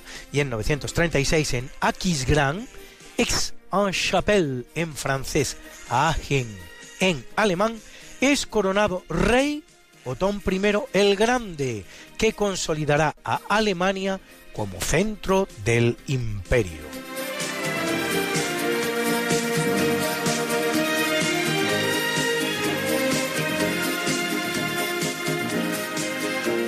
En el capítulo siempre fecundo de la colonización española en América, en 1735 el religioso español Fray José Antonio Cedeño funda Villa de San Cayetano de Chone, en Ecuador. En 1814 el Papa Pío VII restablece la Compañía de Jesús que 40 años antes había disuelto el Papa Clemente XIV. Y en 1933 soldados iraquíes musulmanes perpetran la llamada masacre de Simele, en la que asesinan a más de 3.000 cristianos asirios. La sufriente comunidad de los cristianos asirios.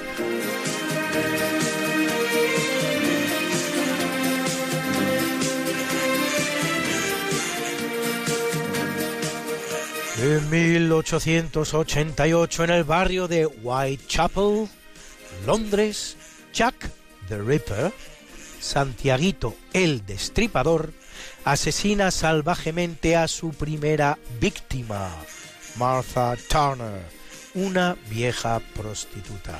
El 31 de agosto aparece el cuerpo de Mary Ann Nichols, conocida como Polly. El 7 de septiembre el de Annie Chapman y luego otras dos, Catherine Edwards y Mary Jane Kelly. Hasta cinco, todas ellas prostitutas. El informe forense indica que los cortes han sido realizados por persona experta y se especula con un carnicero o un cirujano. Pero lo cierto es que el destripador nunca será ni detenido ni identificado, dando lugar así a multitud de sugerentes hipótesis.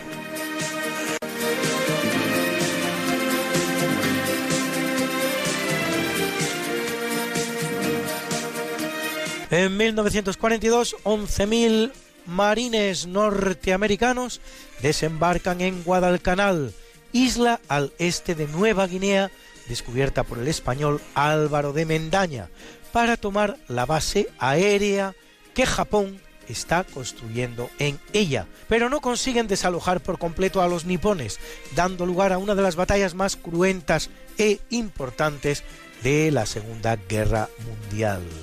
Y es un día importante en la conquista del espacio, pues en 1959 Estados Unidos lanza el Explorer 6, que toma la primera foto de la Tierra desde un satélite, y dos años después, en la nave Vostok 2, el soviético German Titov orbita alrededor de la Tierra durante un día completo.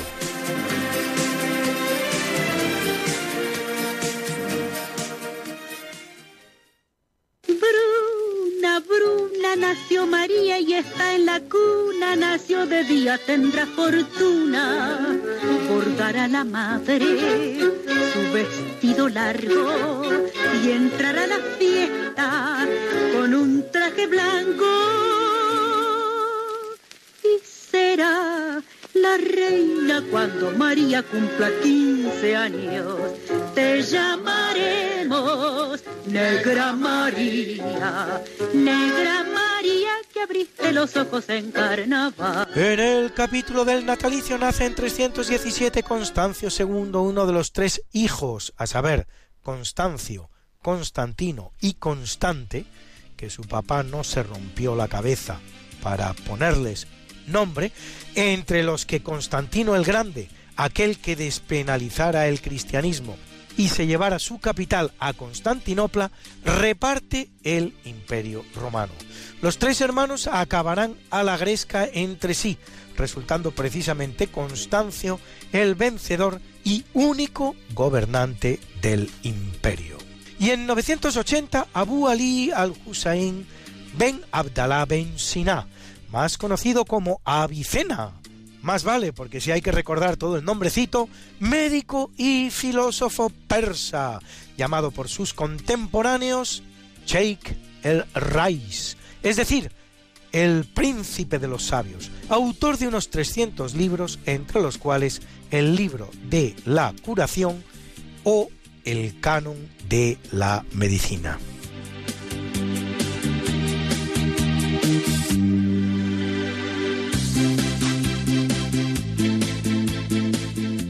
En 1533 el que nace es Alonso de Ercilla, militar y poeta español, autor del poema La Araucana. Y en 1870 el alemán Gustav Krupp, empresario del acero, gestor del grupo de industria pesada Krupp AG desde 1909 hasta 1941, que será procesado en Nuremberg, donde se juzga a los criminales de guerra nazis, aunque no llegará a ser juzgado por su deteriorado estado de salud. Y en 1876, Margareta Gertruida Zelle, más conocida como Mata Hari, bellísima bailarina neerlandesa que dedicada a labores de espionaje será detenida por los franceses terminando tristemente sus días ante un paredón de fusilamiento.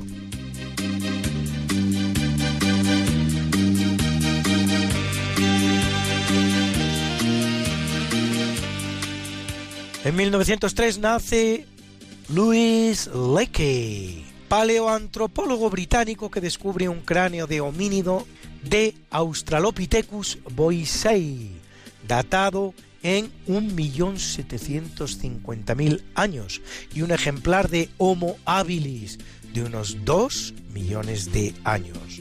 Y en 1932, Abebe Bikila, atleta etíope dos veces ganador de la maratón olímpica, conocido por correr descalzo. Y en 1933, la estadounidense Eleanor Ostrom, Nobel de Economía 2009 por su análisis de la gestión económica, especialmente en lo relativo a los recursos compartidos.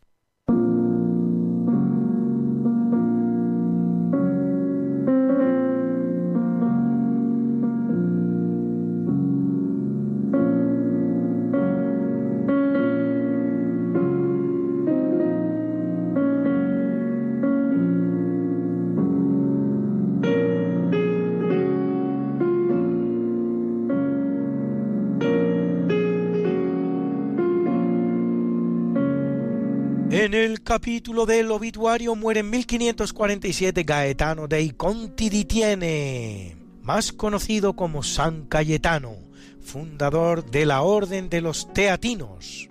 Y en 1834 el francés Joseph-Marie Jacquard, inventor del telar y de las tarjetas perforadas que están en la base de la ciencia informática. En 1848 el sueco John Jacob von Berzelius, descubridor del cerio, del selenio y del torio, e inventor de los símbolos de los elementos químicos. Que una cosa tan elemental también tenía que haber sido inventada por alguien. En 1941, el bengalí Rabindranath Tagore del movimiento Brahmo Samaj, Nobel de Literatura 1913, primer asiático en conseguirlo, autor de obras como el hogar y el mundo o Gitanjali.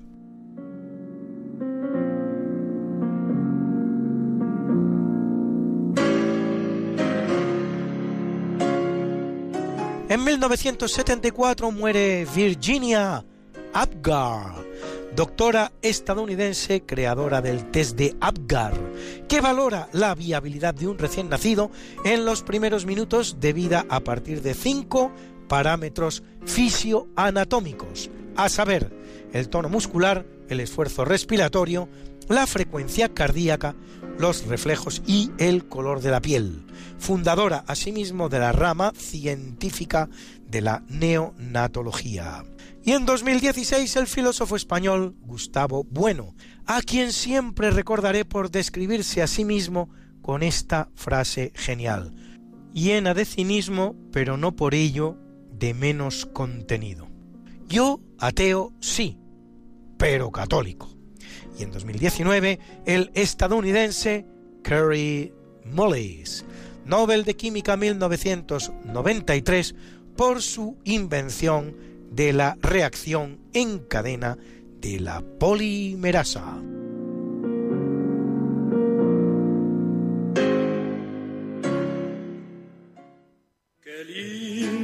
está la mañana en que vengo a saludarte. Venimos todos con gusto y placer a felicitarte. El día en que tú naciste, nacieron todas las flores en la pila del bautismo cantaron los ruiseñores. Ya viene amaneciendo, ya la luz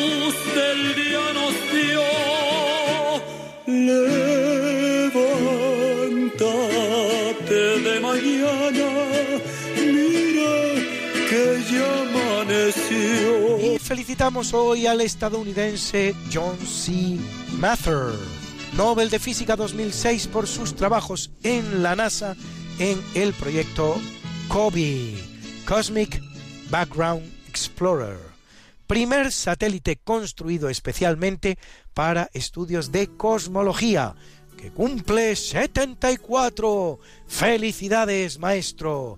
Y a Jimmy Jimbo Wales, fundador de la Wikipedia, que junto con sus errores, que también los tiene y bastantes, constituye, no obstante, uno de los grandes instrumentos del saber que el ser humano ha sido capaz de poner en funcionamiento, el cual cumple 54, circunstancia que aprovechamos para animar a todos los Wikipedas españoles para seguir trabajando en que la Wikipedia en español, a la que no dudo en calificar como la segunda Wikipedia al día de hoy en calidad y número de artículos, siga mejorando día a día y supere alguna vez a la Wikipedia en inglés.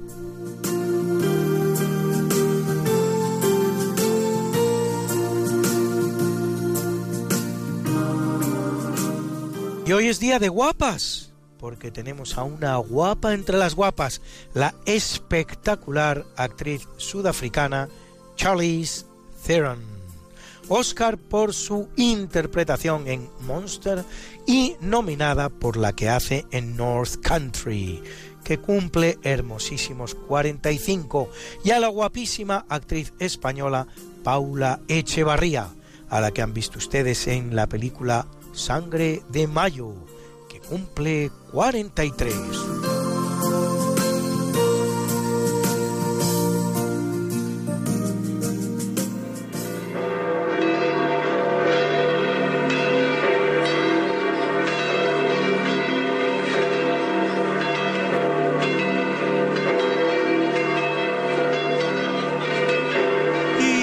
Celebra la Iglesia Católica a la Virgen de los Reyes y a Sixto II, Papa y Mártir.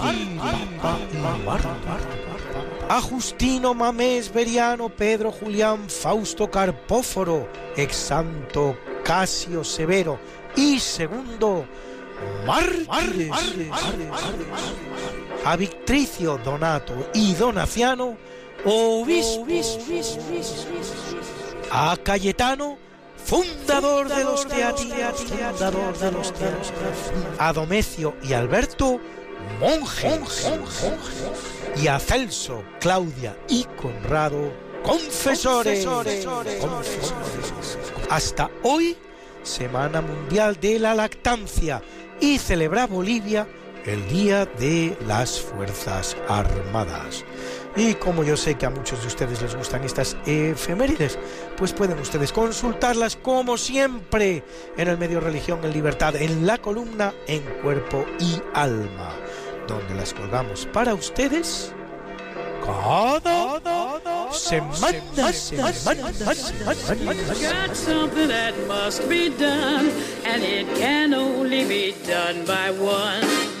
There is nothing more to say, except it's a lovely day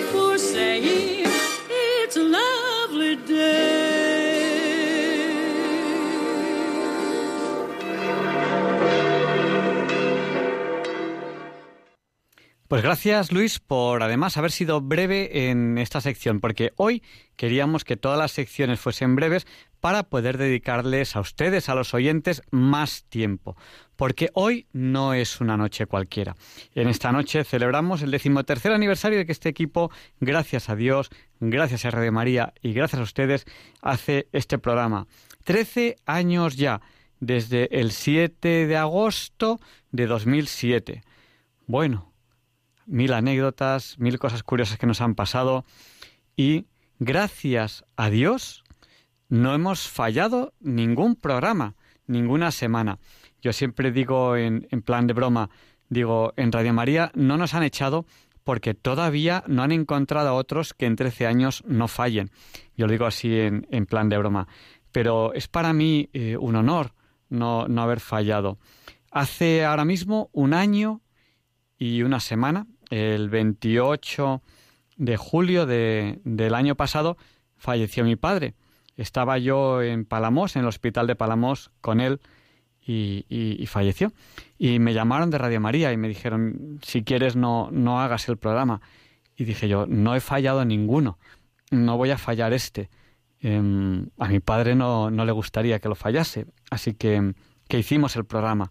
También ese, ese, el que vino después del 28 de agosto no sabría decir ahora mismo cuál, cuál, es exactamente. No hemos fallado ninguno y, eso es importante, porque eh, todos tenemos defectos.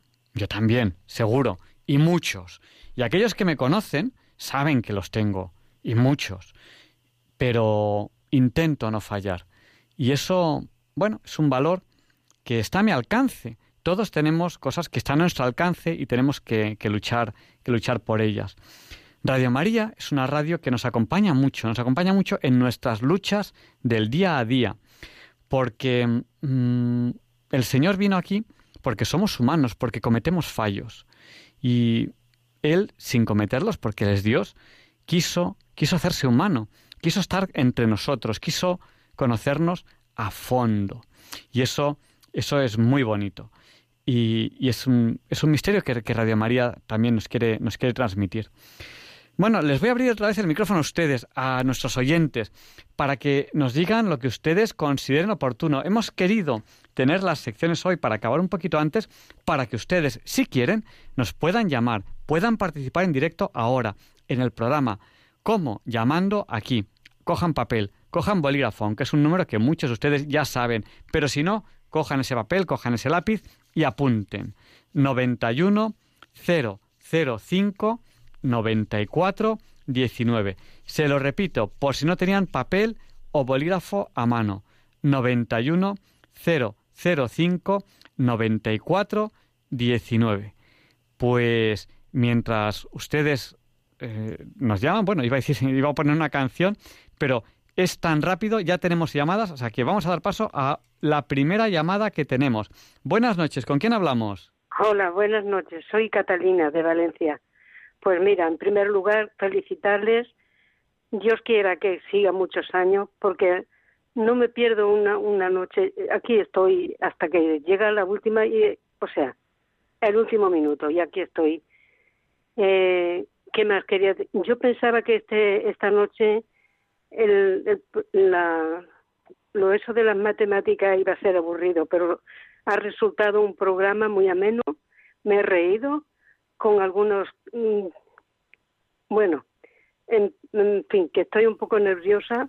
no se preocupe usted. Pero quiero, pero quiero decirle que, que estoy muy, gracias a Dios, gracias a la Virgen, y por favor, usted siga adelante, que Dios le dé mucho ánimo y un abrazo muy fuerte para todo el que esté oyendo, el programa y no sé qué más decir porque me quedaría, me quedo corto diciendo que Radio María en toda esta pandemia que, todo, que tenemos ahora, nos ha llenado la vida un poco de, de, luz, de, alegría y un poco más de, creo que de amor y de amistad. Pues no sé qué más decir. Un fuerte abrazo. Pues, rezo por ustedes y por todos. Pues muchas gracias. Y, y hacemos las cosas lo, lo, lo, mejor que podemos. Y aquí estaremos mientras Dios quiera, mientras Radio María quiera y mientras ustedes quieran. Vamos a dar paso a Bienvenido, que nos llama desde Madrid. Buenas noches, bienvenido. El micrófono es tuyo. Hola. Hola, buenas noches, Javier Ángel. Bueno, primero felicitaros por tantos años de programa, aunque yo empecé a veros en 2010 u 11. En, sí, 2011 me parece. Bueno, segundo, bueno, te quería preguntar, Javier Ángel, a ver, lo primero que eh, me parece que he resuelto los dos enigmas. Lo que pasa es que, claro, creo que tú quieres hacerlo como concurso. Sí, será mejor que, que, que, te mande la respuesta al correo electrónico. Per, per, sí, perfecto. Y lo resolveremos el día 28. Es, es eh, el correo electrónico era diálogos con la ciencia arroba ¿no? Sí, así vale, es. Vale, vale, o sea, que lo tengo bien. Vale, pues ya lo mandaré por ahí porque WhatsApp WhatsApp no tengo, WhatsApp lo tengo en la voz, pero no en el teléfono.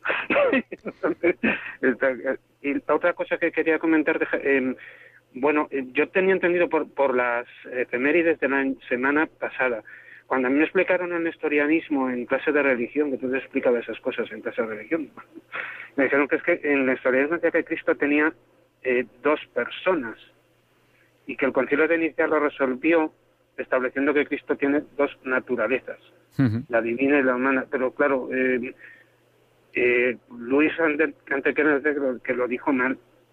Es lo que no es cuestión de ponerse a explicar ahora la diferencia entre personas y naturaleza. Claro, la, Trinidad sí tiene, es un, Dios y tres personas. Eh, pero bueno, el, el, Concilio de estableció que sí eran dos naturalezas, donde estaba la herejía nestoriana, el, el problema era el que establecía que eran dos personas y por lo tanto la Virgen María solo era madre de Jesús en cuanto persona humana. Pero no, no pero haces bien en aclararlo porque a lo mejor algún oyente lo escuchó y si, si, si, si nos, si nos equivocamos se queda con el error. por la primera vez pensé que igual se había, había despistado, la segunda...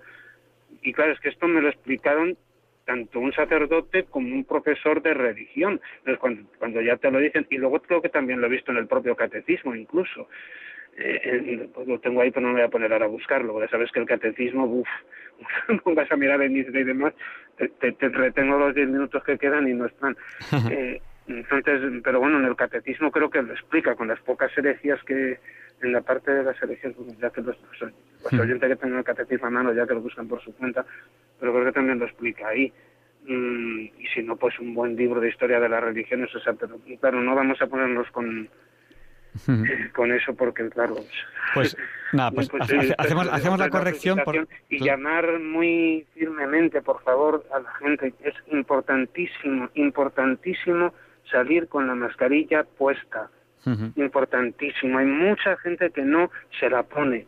Es muy muy importante. No nos ponemos la mascarilla para protegernos de los demás sino para proteger a los demás de lo que nosotros podamos tener. El hecho de que yo me ponga la mascarilla no me, protege, no me protege de la persona que está sentada en la terraza sin consumir y escupiendo. ¿vale? No me protege del policía, policías nacionales, que los he visto, y no una vez, sino muchas, que sale sin mascarilla tranquilamente, y menudo protector que tengo. O sea, lo digo, no me protege del que está mm, controlando el tráfico, pero no está controlando sus gargajos. Lo digo porque mm, es bastante molesto, particularmente en calles estrechas. Yo sí la llevo, y la llevo porque protejo a los demás de mí. Entonces hacemos, hacemos ese llamamiento que perdona que me enfade un poco, que es, mm, porque encima dicen que Madrid es la que más cumple, pues ¿cómo serán las demás? y, y, hay, y hay que ser prudente. Yo como el 30% de la gente que va sin mascarilla. Y hay que ser prudente en general. O sea, eh, este verano nos toca ser prudentes. O sea que eh, más vale pasarse un poquito en prudencia que quedarse corto. Como en plan superhéroe, o sea, es protegemos a los demás de nosotros con la mascarilla. No, la mascarilla no sirve para protegernos de los demás, sirve para proteger a los demás de nosotros, de lo que podamos tener dentro, porque realmente nosotros no somos tampoco, somos seres humanos y tenemos todos dignidad, ¿no? Pero que no nos menoscaba la dignidad de la mascarilla. A mí también me da calor, y mucho, y a mí también me molestan las gomitas, y mucho pero la llevo. bienvenido, vamos a seguir dando, dando, dando paso. Muchísimas gracias. Vamos a dar paso a Mari Carmen. Buenas noches, Mari Carmen, díganos, el micrófono es suyo. Buenas noches, Javier Ángel. Yo llamo desde Medina del Campo, de la provincia de Valladolid. Eh, pues mira, primero felicitarte, porque 13 años son muy largos y una vez a la semana, que parece que es solo un día, eh, parece que, que como que no cuesta trabajo, pero yo sé que eh, eh, de una semana a la siguiente dices, Dios mío, hay que poner esto en el programa, lo otro, tal. O sea, se está toda la semana pendiente del programa. Y 13 años sin faltar ni un día al programa tiene muchísimo mérito, porque hemos estado incluso con el confinamiento, no nos has faltado ni un día. Es que mm, es, es para felicitarte también por ello también por los 13 años, pero esto de verdad me parece de un mérito enorme. Así que te quiero piropear por eso, porque el programa es bonito, es interesante y, y además es que no nos fallas, es que no nos fallas nunca y eso es muy de agradecer. Pues Eres amabilísimo con la gente que llama, a veces con cosas que no, incluso no vienen a cuento, porque eh, la gente somos así y hemos entendido una cosa que a lo mejor eh, decías de otra manera, otra, pero siempre con mucha paciencia, con, en fin, con mucho cariño. y eso te lo agradezco muchísimo porque la gente que llamamos en general, en general, yo no soy muy mayor, pero hay gente mayor y eso es tan estupendo que se les escuche, que, que se les deje eh, explicar. Y otra cosa muy bonita también del programa, Javier Ángel, tus niños que nos cantan al principio del programa, yo creo que ya tienen que ser jovencitos. Después de 13 años, no sé los años que tendrán esos niños, pero ya no son tan niños. Me imagino que si ahora nos lo cantaran, les saldría de otra manera. Les saldría de otra manera, sí. pues... Es una cosa que, que lo pienso mucho. Digo, esos niños ya pueden incluso estar en la universidad. No, que va, que va, todavía no. Eh, Balduino, Todavía que, no. Balduino, que es el mayor, tiene Sí. ahora eh, 14 años recién cumplidos. Y, y Marta, que es la menor, tiene ahora, ya me, ya me lío con los años, como son cuatro, me lo van cambiando. Eh, creo que son eh, ocho años cumplidos o son nueve, ya, ya me lío. Eh, Pero son hermanos, Sí, son hermanos. son hermanos. Pues es un encanto escucharles. El niño cantando y la niña acompañando, no se sabe cómo, porque no ni siquiera pronuncia las palabras, pero ella le va siguiendo y es, es curiosísimo. Yo eh, cuando les oigo me da como una alegría estos niños porque mm, no sé, te encanta oírles. Son- Y luego hoy ya me has dejado patidifunta. Así te lo digo. Nos has explicado el E igual a NC al cuadrado, que yo no mm, tengo que, que confesarlo, no entiendo nada. Pero qué bien nos lo has dicho, que me imagino que habrá mucha gente que igual lo tenía un poco liado hasta lo entendido. Me has dejado ya un poco, digo, Dios mío, Javier Ángel, si es que, es que mm, nos sales algunas veces con cosas que, que, Dios mío, este hombre. Pues, Entonces, es que de verdad es un programa muy bonito, Le- eh, sobre todo me encantó y, y es, es que es muy interesante lo del programa sobre sindonología, tanto sobre el cáliz como sobre todo la síndone, me parecieron unos programas estupendos, sobre todo el primero, y de verdad que mm, da gusto, eh, pues no sé, te duermes con una paz con este programa que a mí me encanta. Así que te felicito, pero al cuadrado, a ti, a todo el equipo y bueno, por supuesto a Radio María, porque mm, si no fuera por Radio María no os podríamos escuchar tampoco. Pero tienes un programa maravilloso que creo que debía estar en más, en más sitios, en más emisoras, no sé, mm, que tuviera más expansión, porque es realmente muy interesante. Pues mira- muchísimas gracias, Javier Ángel, a ti y a todo tu equipo. Pues muchas gracias, María Carmen. Y, y dos comentarios. Primero, eh, la canción. La canción tiene una anécdota que Sí. se le ocurrió a, a Ruth, que es la que más se escucha la canción. Y la practicó con sus hermanas, con Teresa y con Marta, que son las que cantan, porque Balduino no canta en la, en la, en la canción. Y, y Marta estaba triste porque no se sabía la letra. Marta era muy pequeña, yo creo que entonces debía tener dos o tres años y no, y no se sabía la letra. Estaba y que entonces le dijeron, tú di la, la, la, la, la. y es la voz que se oye, que dice la, la, la, la, la. Claro, ahora, ahora ya han pasado, pues habrán pasado, pues eso, si tenía dos o tres años y ahora tiene ocho o nueve, pues, pues habrán pasado cinco o seis años de, de esa canción. Y, y no se te ha ocurrido cambiarles, que de verdad son tan encantadores que, que es estupendo escucharles. Sí, eh, han hecho más canciones. Lo que ocurre que eh, no nos hemos puesto lo que es a, a- a grabarla para, para el programa, y, pero lo, lo tenemos que hacer. Y además Ruth siempre quiere, siempre quiere hacer una nueva canción y siempre quiere que la grabemos y, y- y la verdad es que no, no, no hemos tenido tiempo. Y luego un pequeño detalle. Pues yo en 13 años he, pasado momentos mejores, he pasado momentos peores porque soy, soy, soy, soy humano. Y para mí el programa era lo mejor de la semana. Es decir, cuando tenía un mal momento, para mí era como mm, lo mejor de esta semana. Y cuando tenía un buen momento, pues vamos a superar la buena semana que hemos tenido con, con lo mejor de la semana. Pues nada, Mari Carmen, vamos a, a seguir dando, dando paso a las Muy llamadas. buenas noches y otra vez felicidades, Javier Ángel, que no te vayas nunca ya. Bueno. Quédate ya en Radio María para siempre. Lo que, lo, que, lo que Dios quiera, lo que Radio María quiera y lo que, lo que ustedes quieran. Vamos, si no me equivoco, por el programa 675 de esta etapa que, que tenemos nosotros. Eh, Tremendo. o sea, sí, creo que son, creo que sobrepasamos los 700. Yo empecé en, en, en febrero, la última semana de febrero, creo que ahí pasamos los 700, que es un buen número, el, el, el Pero 700. eso habla mucho de lo bien que está el programa, Javier Bueno, Ángel. hacemos lo que podemos. Muchas gracias. ¿eh? Gracias, buenas noches. Y vamos a dar paso, noches. creo que es a Antonia. Buenas noches, Antonia. Hola, buenas noches. Díganos, el micrófono es Eh, suyo. mm, yo quería, es la segunda vez que llamo, yo quería, mm, yo conozco a, a Jesús, a Jesucristo, y conozco a Dios a través de la emisora de Radio María. Porque es muy fácil en la vida ser mala persona y cambiar. Eso es facilísimo si la persona se lo propone. ¿Vale?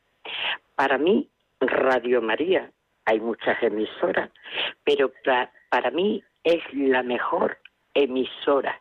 Y tengo que felicitar a don José Monseñor, don José Ignacio Morilla, que es el que da, dice el catecismo, hay que felicitar.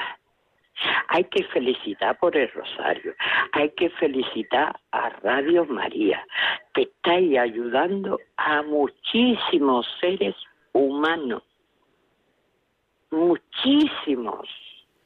Y es muy fácil cuando la persona, porque la sociedad no se puede cambiar, cada persona es un mundo y cada persona en su privacidad es de su puerta para adentro. La sociedad no se puede cambiar, hay que cambiarla, pero hay que poner, hay que poner voluntad. Y ante todo, respeto. Valorar lo que está haciendo la sanidad, porque están luchando por de esta pandemia y por salvar muchas vidas, muchísimas vidas. Y yo tengo la ley de la dependencia, estoy muy agradecida. Estoy vivo sola, tengo una perrita que tiene un nombre muy peculiar, se llama Escarlata Ojara, porque me gusta mucho la película de lo que el viento se llevó. Entonces, don Monseñor don José Ignacio Morilla expresó en el catecismo que la televisión hay emisoras que son basuras, y es cierto. Entonces, hay que ver cosas que enseñe, que transmita cultura y escuchar esta emisora, que bendito sea el Señor que ha hecho que esta emisora exista. Porque yo cada día me alegro más. Y le voy a pedir un favor, si puede ser. La alabanza de Señor, me has mirado a los ojos, sonriendo has dicho mi nombre. Y en la arena he dejado mi barca, junto a ti buscaré otro más. Esa alabanza me gustaría escucharla porque a mí me transmite una paz muy grande todas las alabanzas, todas, todas las alabanzas. Me produce muchísima paz y me gusta ayudar al prójimo y me pongo en el lugar de las personas y hay que respetar. Respeto. Pues muchas, muchas gracias, Antonio. todo. Buenas noches, muchísimas gracias por escucharme y muchísimas gracias que no se acabe la emisora, por favor, de Radio María. Espero que no. Se lo pido, se lo pido. Y, y agradecida de todo el equipo. Pues muchas gracias, Y Antonio. quiero, y quiero comentarle una cosa, si puedo. Mm, a ver de qué forma mm, Radio María, tengo el teléfono, me gustaría tener un CD, un CD con las alabanzas, con las alabanzas que se canta en la Eucaristía, que yo escucho todos los días misa. Y a Dios hay que conocerlo. Yo no lo veo, pero Dios es muy grande y lo ve todo y ayuda a todo el mundo. Y que no crea en Él, pues pobre de. Yo. Antonia, muchas gracias. Buenas noches. Buenas noches. Y ll- llame, llame y, y pida el CD a ver si se lo pueden hacer. Que, que aquí... Muchísimas gracias. Pues mire, y Radio María es un milagro.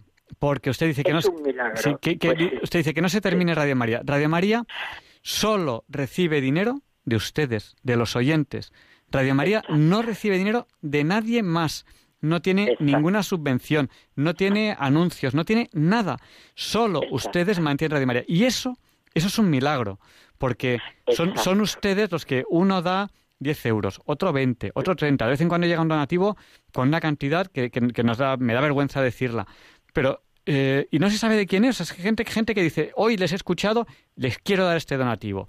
50 euros, 20, 10, 3, lo que Sí. sea. Y eso es un milagro. Y va sumando, va sumando, va sumando. Y con eso tenemos esta emisora de Radio María. Y luego, pues, los voluntarios hacemos lo que podemos. Y, y lleva, lleva Radio María 20 años funcionando. Yo llevo escuchándolo, escuchándola, y la escucharé mientras mi cuerpo me haga sombra y mis facultades las tengo las tenga normales. Yo tengo 64 años. Tengo muchas enfermedades. Antonia, que ten- tenemos que dar paso a la siguiente llamada. Gracias, buenas noches. Muchas por gracias. atenderme. Muchísimas. Muchas Es que se nos acaba el tiempo. Un, saludo para todos los radioyentes. Muchísimas gracias. Y, y volvernos a llamar otro día y seguimos hablando, pero es que hoy tenemos que dar paso a la siguiente llamada porque nos queda muy poquito tiempo. Muchi- ya lo sé. Vamos a dar paso a, a Juan. Buenas noches, Juan, díganos, el micrófono es suyo. Buenas noches, eh, soy Juan desde La Coruña. Eh, muy rápido, nada más que tres cosas. La primera, darle las gracias por el programa, por demostrar algo evidente, que la fe y la ciencia no son incompatibles, sino al contrario, muy complementarias. La segunda era para ver si el contertulio podía hablar algo, que supongo que ahora ya no, sobre por qué a las matemáticas se le denomina así en plural y no en singular. Y la tercera era eh, una curiosidad sobre el problema que planteó, y es que no sé para qué necesita sacar una de las frutas de la caja para determinar las otras. Con mirar las etiquetas eh, ya se sabe dónde deberían estar correctamente colocadas. Esto ya sería muy largo, pero bueno, me gustaría saber por qué es necesario sacar una de las frutas para obtener la solución. Yo, yo, yo creo, yo no creo que solamente con mirar las etiquetas, creo que no. Exacto, exacto. Sí, sí, sí, porque solamente hay una combinación posible que haga que exactamente todas estén equivocadas. ¿Y por qué, no, por, por qué no nos lo envía a diálogosconlaciencia.es y, y así lo comentamos? Lo comentaremos el día, el día 28. Vale, perfecto. Pero de todas formas, si a las cajas les llama A, B y C, la única manera de que sean todas al revés es C, A, B. No, no puede ser de otra manera, por eso no se necesita. Bueno, se podría comentar, pero lo haremos. Muchísimas gracias. Nada, Y pues yo, a creo que no, porque también podía ser, también podía ser BAC. Eh, no, porque entonces se repetía una correctamente. No, creo que no. Creo que no, Bueno, porque yo lo he mirado muy rápidamente, pero me da la impresión de que de las tres combinaciones posibles, en- en- envíenoslo por correo. correcto, Y lo, y, perfecto. lo, y, lo, y, lo, y lo terminamos el día 28. Perfecto, que a lo mejor tiene usted razón, pero yo sí. lo miré así rápido y dije, parece que seguro, porque es- de- imagínese, desplazando etiquetas, por ejemplo, a derecha, pues pueden, pueden pasar a dos posiciones hasta que a la tercera vuelven, vuelven a estar bien. O sea que se- seguro que hay más de una posibilidad. Vale, lo vemos. Muchas gracias. Muchas gracias. Un abrazo. Gracias. Un abrazo. Y terminamos ya eh, dando paso a, me parece que es Bendita. Buenas noches. Le, le voy a No, no, Pepita. Pepita, discúlpeme. Eh, Vale, le voy a pedir, que sea, breve, le voy a pedir que sea muy breve. Dígame, díganos. Sí, sí. Pues compartir con, con vosotros, porque sois hermanos de míos, igual que todos los cristianos somos hermanos, hijos de Dios y de, de María. Compartir la alegría de vuestro programa, que es un programa que nos comunica una alegría enorme. A los que no dormimos ya por, enfermedades y, y por, el amor de, Dios nos une por la noche en esta en estas noches tan duras y este programa vuestro bueno yo toda la noche tengo Radio María puesta flojita pero no la apago y entonces daros un abrazo muy grande y compartir con vosotros la alegría porque yo creo que no es mérito vuestro por supuesto es de, de la, nuestra madre y a esos niños por favor que vengan alguna noche también Es que están de, vaca- están de vacaciones. ya, ya, no, por supuesto, ahora no. Pero yo me espero todas las jueves, bueno, to- todas las noches suelo pasar muchas horas sin dormir. Y bueno, Radio María pues es muy consuelo. Pues muchísimas Y gracias. nada, daros un abrazo muy grande. Terminamos ya el programa de hoy. Muchísimas gracias por haber compartido Vale. con nosotros este, este tiempo. Muchísimas gracias a todas las personas que nos han llamado. Nos hubiese gustado dar paso a, a más llamadas. Les dejamos con el Catecismo de la Iglesia Católica con Monseñor José Ignacio Munilla y con esta oración. Señor, dame una voz como la de Monseñor José Ignacio Munilla y una sabiduría como la suya, que sé que el Catecismo les encanta. Y les esperamos la semana que viene, si Dios quiere. Y le pediremos a San Juan Pablo II que interceda por nosotros para que se nos libre del mal y para que Dios nos conceda lo que necesitamos. Tenemos amigos que están enfermos. Tengo una amiga que, me, informó hace poco que tenía cáncer, además me informó cuando yo estaba aquí en directo en el programa. Y les he pedido a todos ustedes oraciones por ella. Recemos por los oyentes de Radio María, unos por los otros, porque la oración es muy poderosa. Y hasta la semana que viene. Muchas gracias. Y le pediremos a San Juan Pablo II que interceda por nosotros para que se nos libre del mal.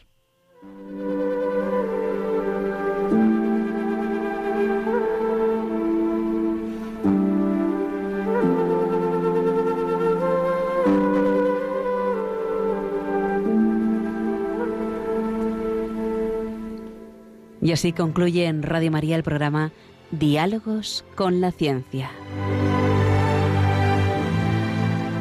Dirigido por Javier Ángel Ramírez.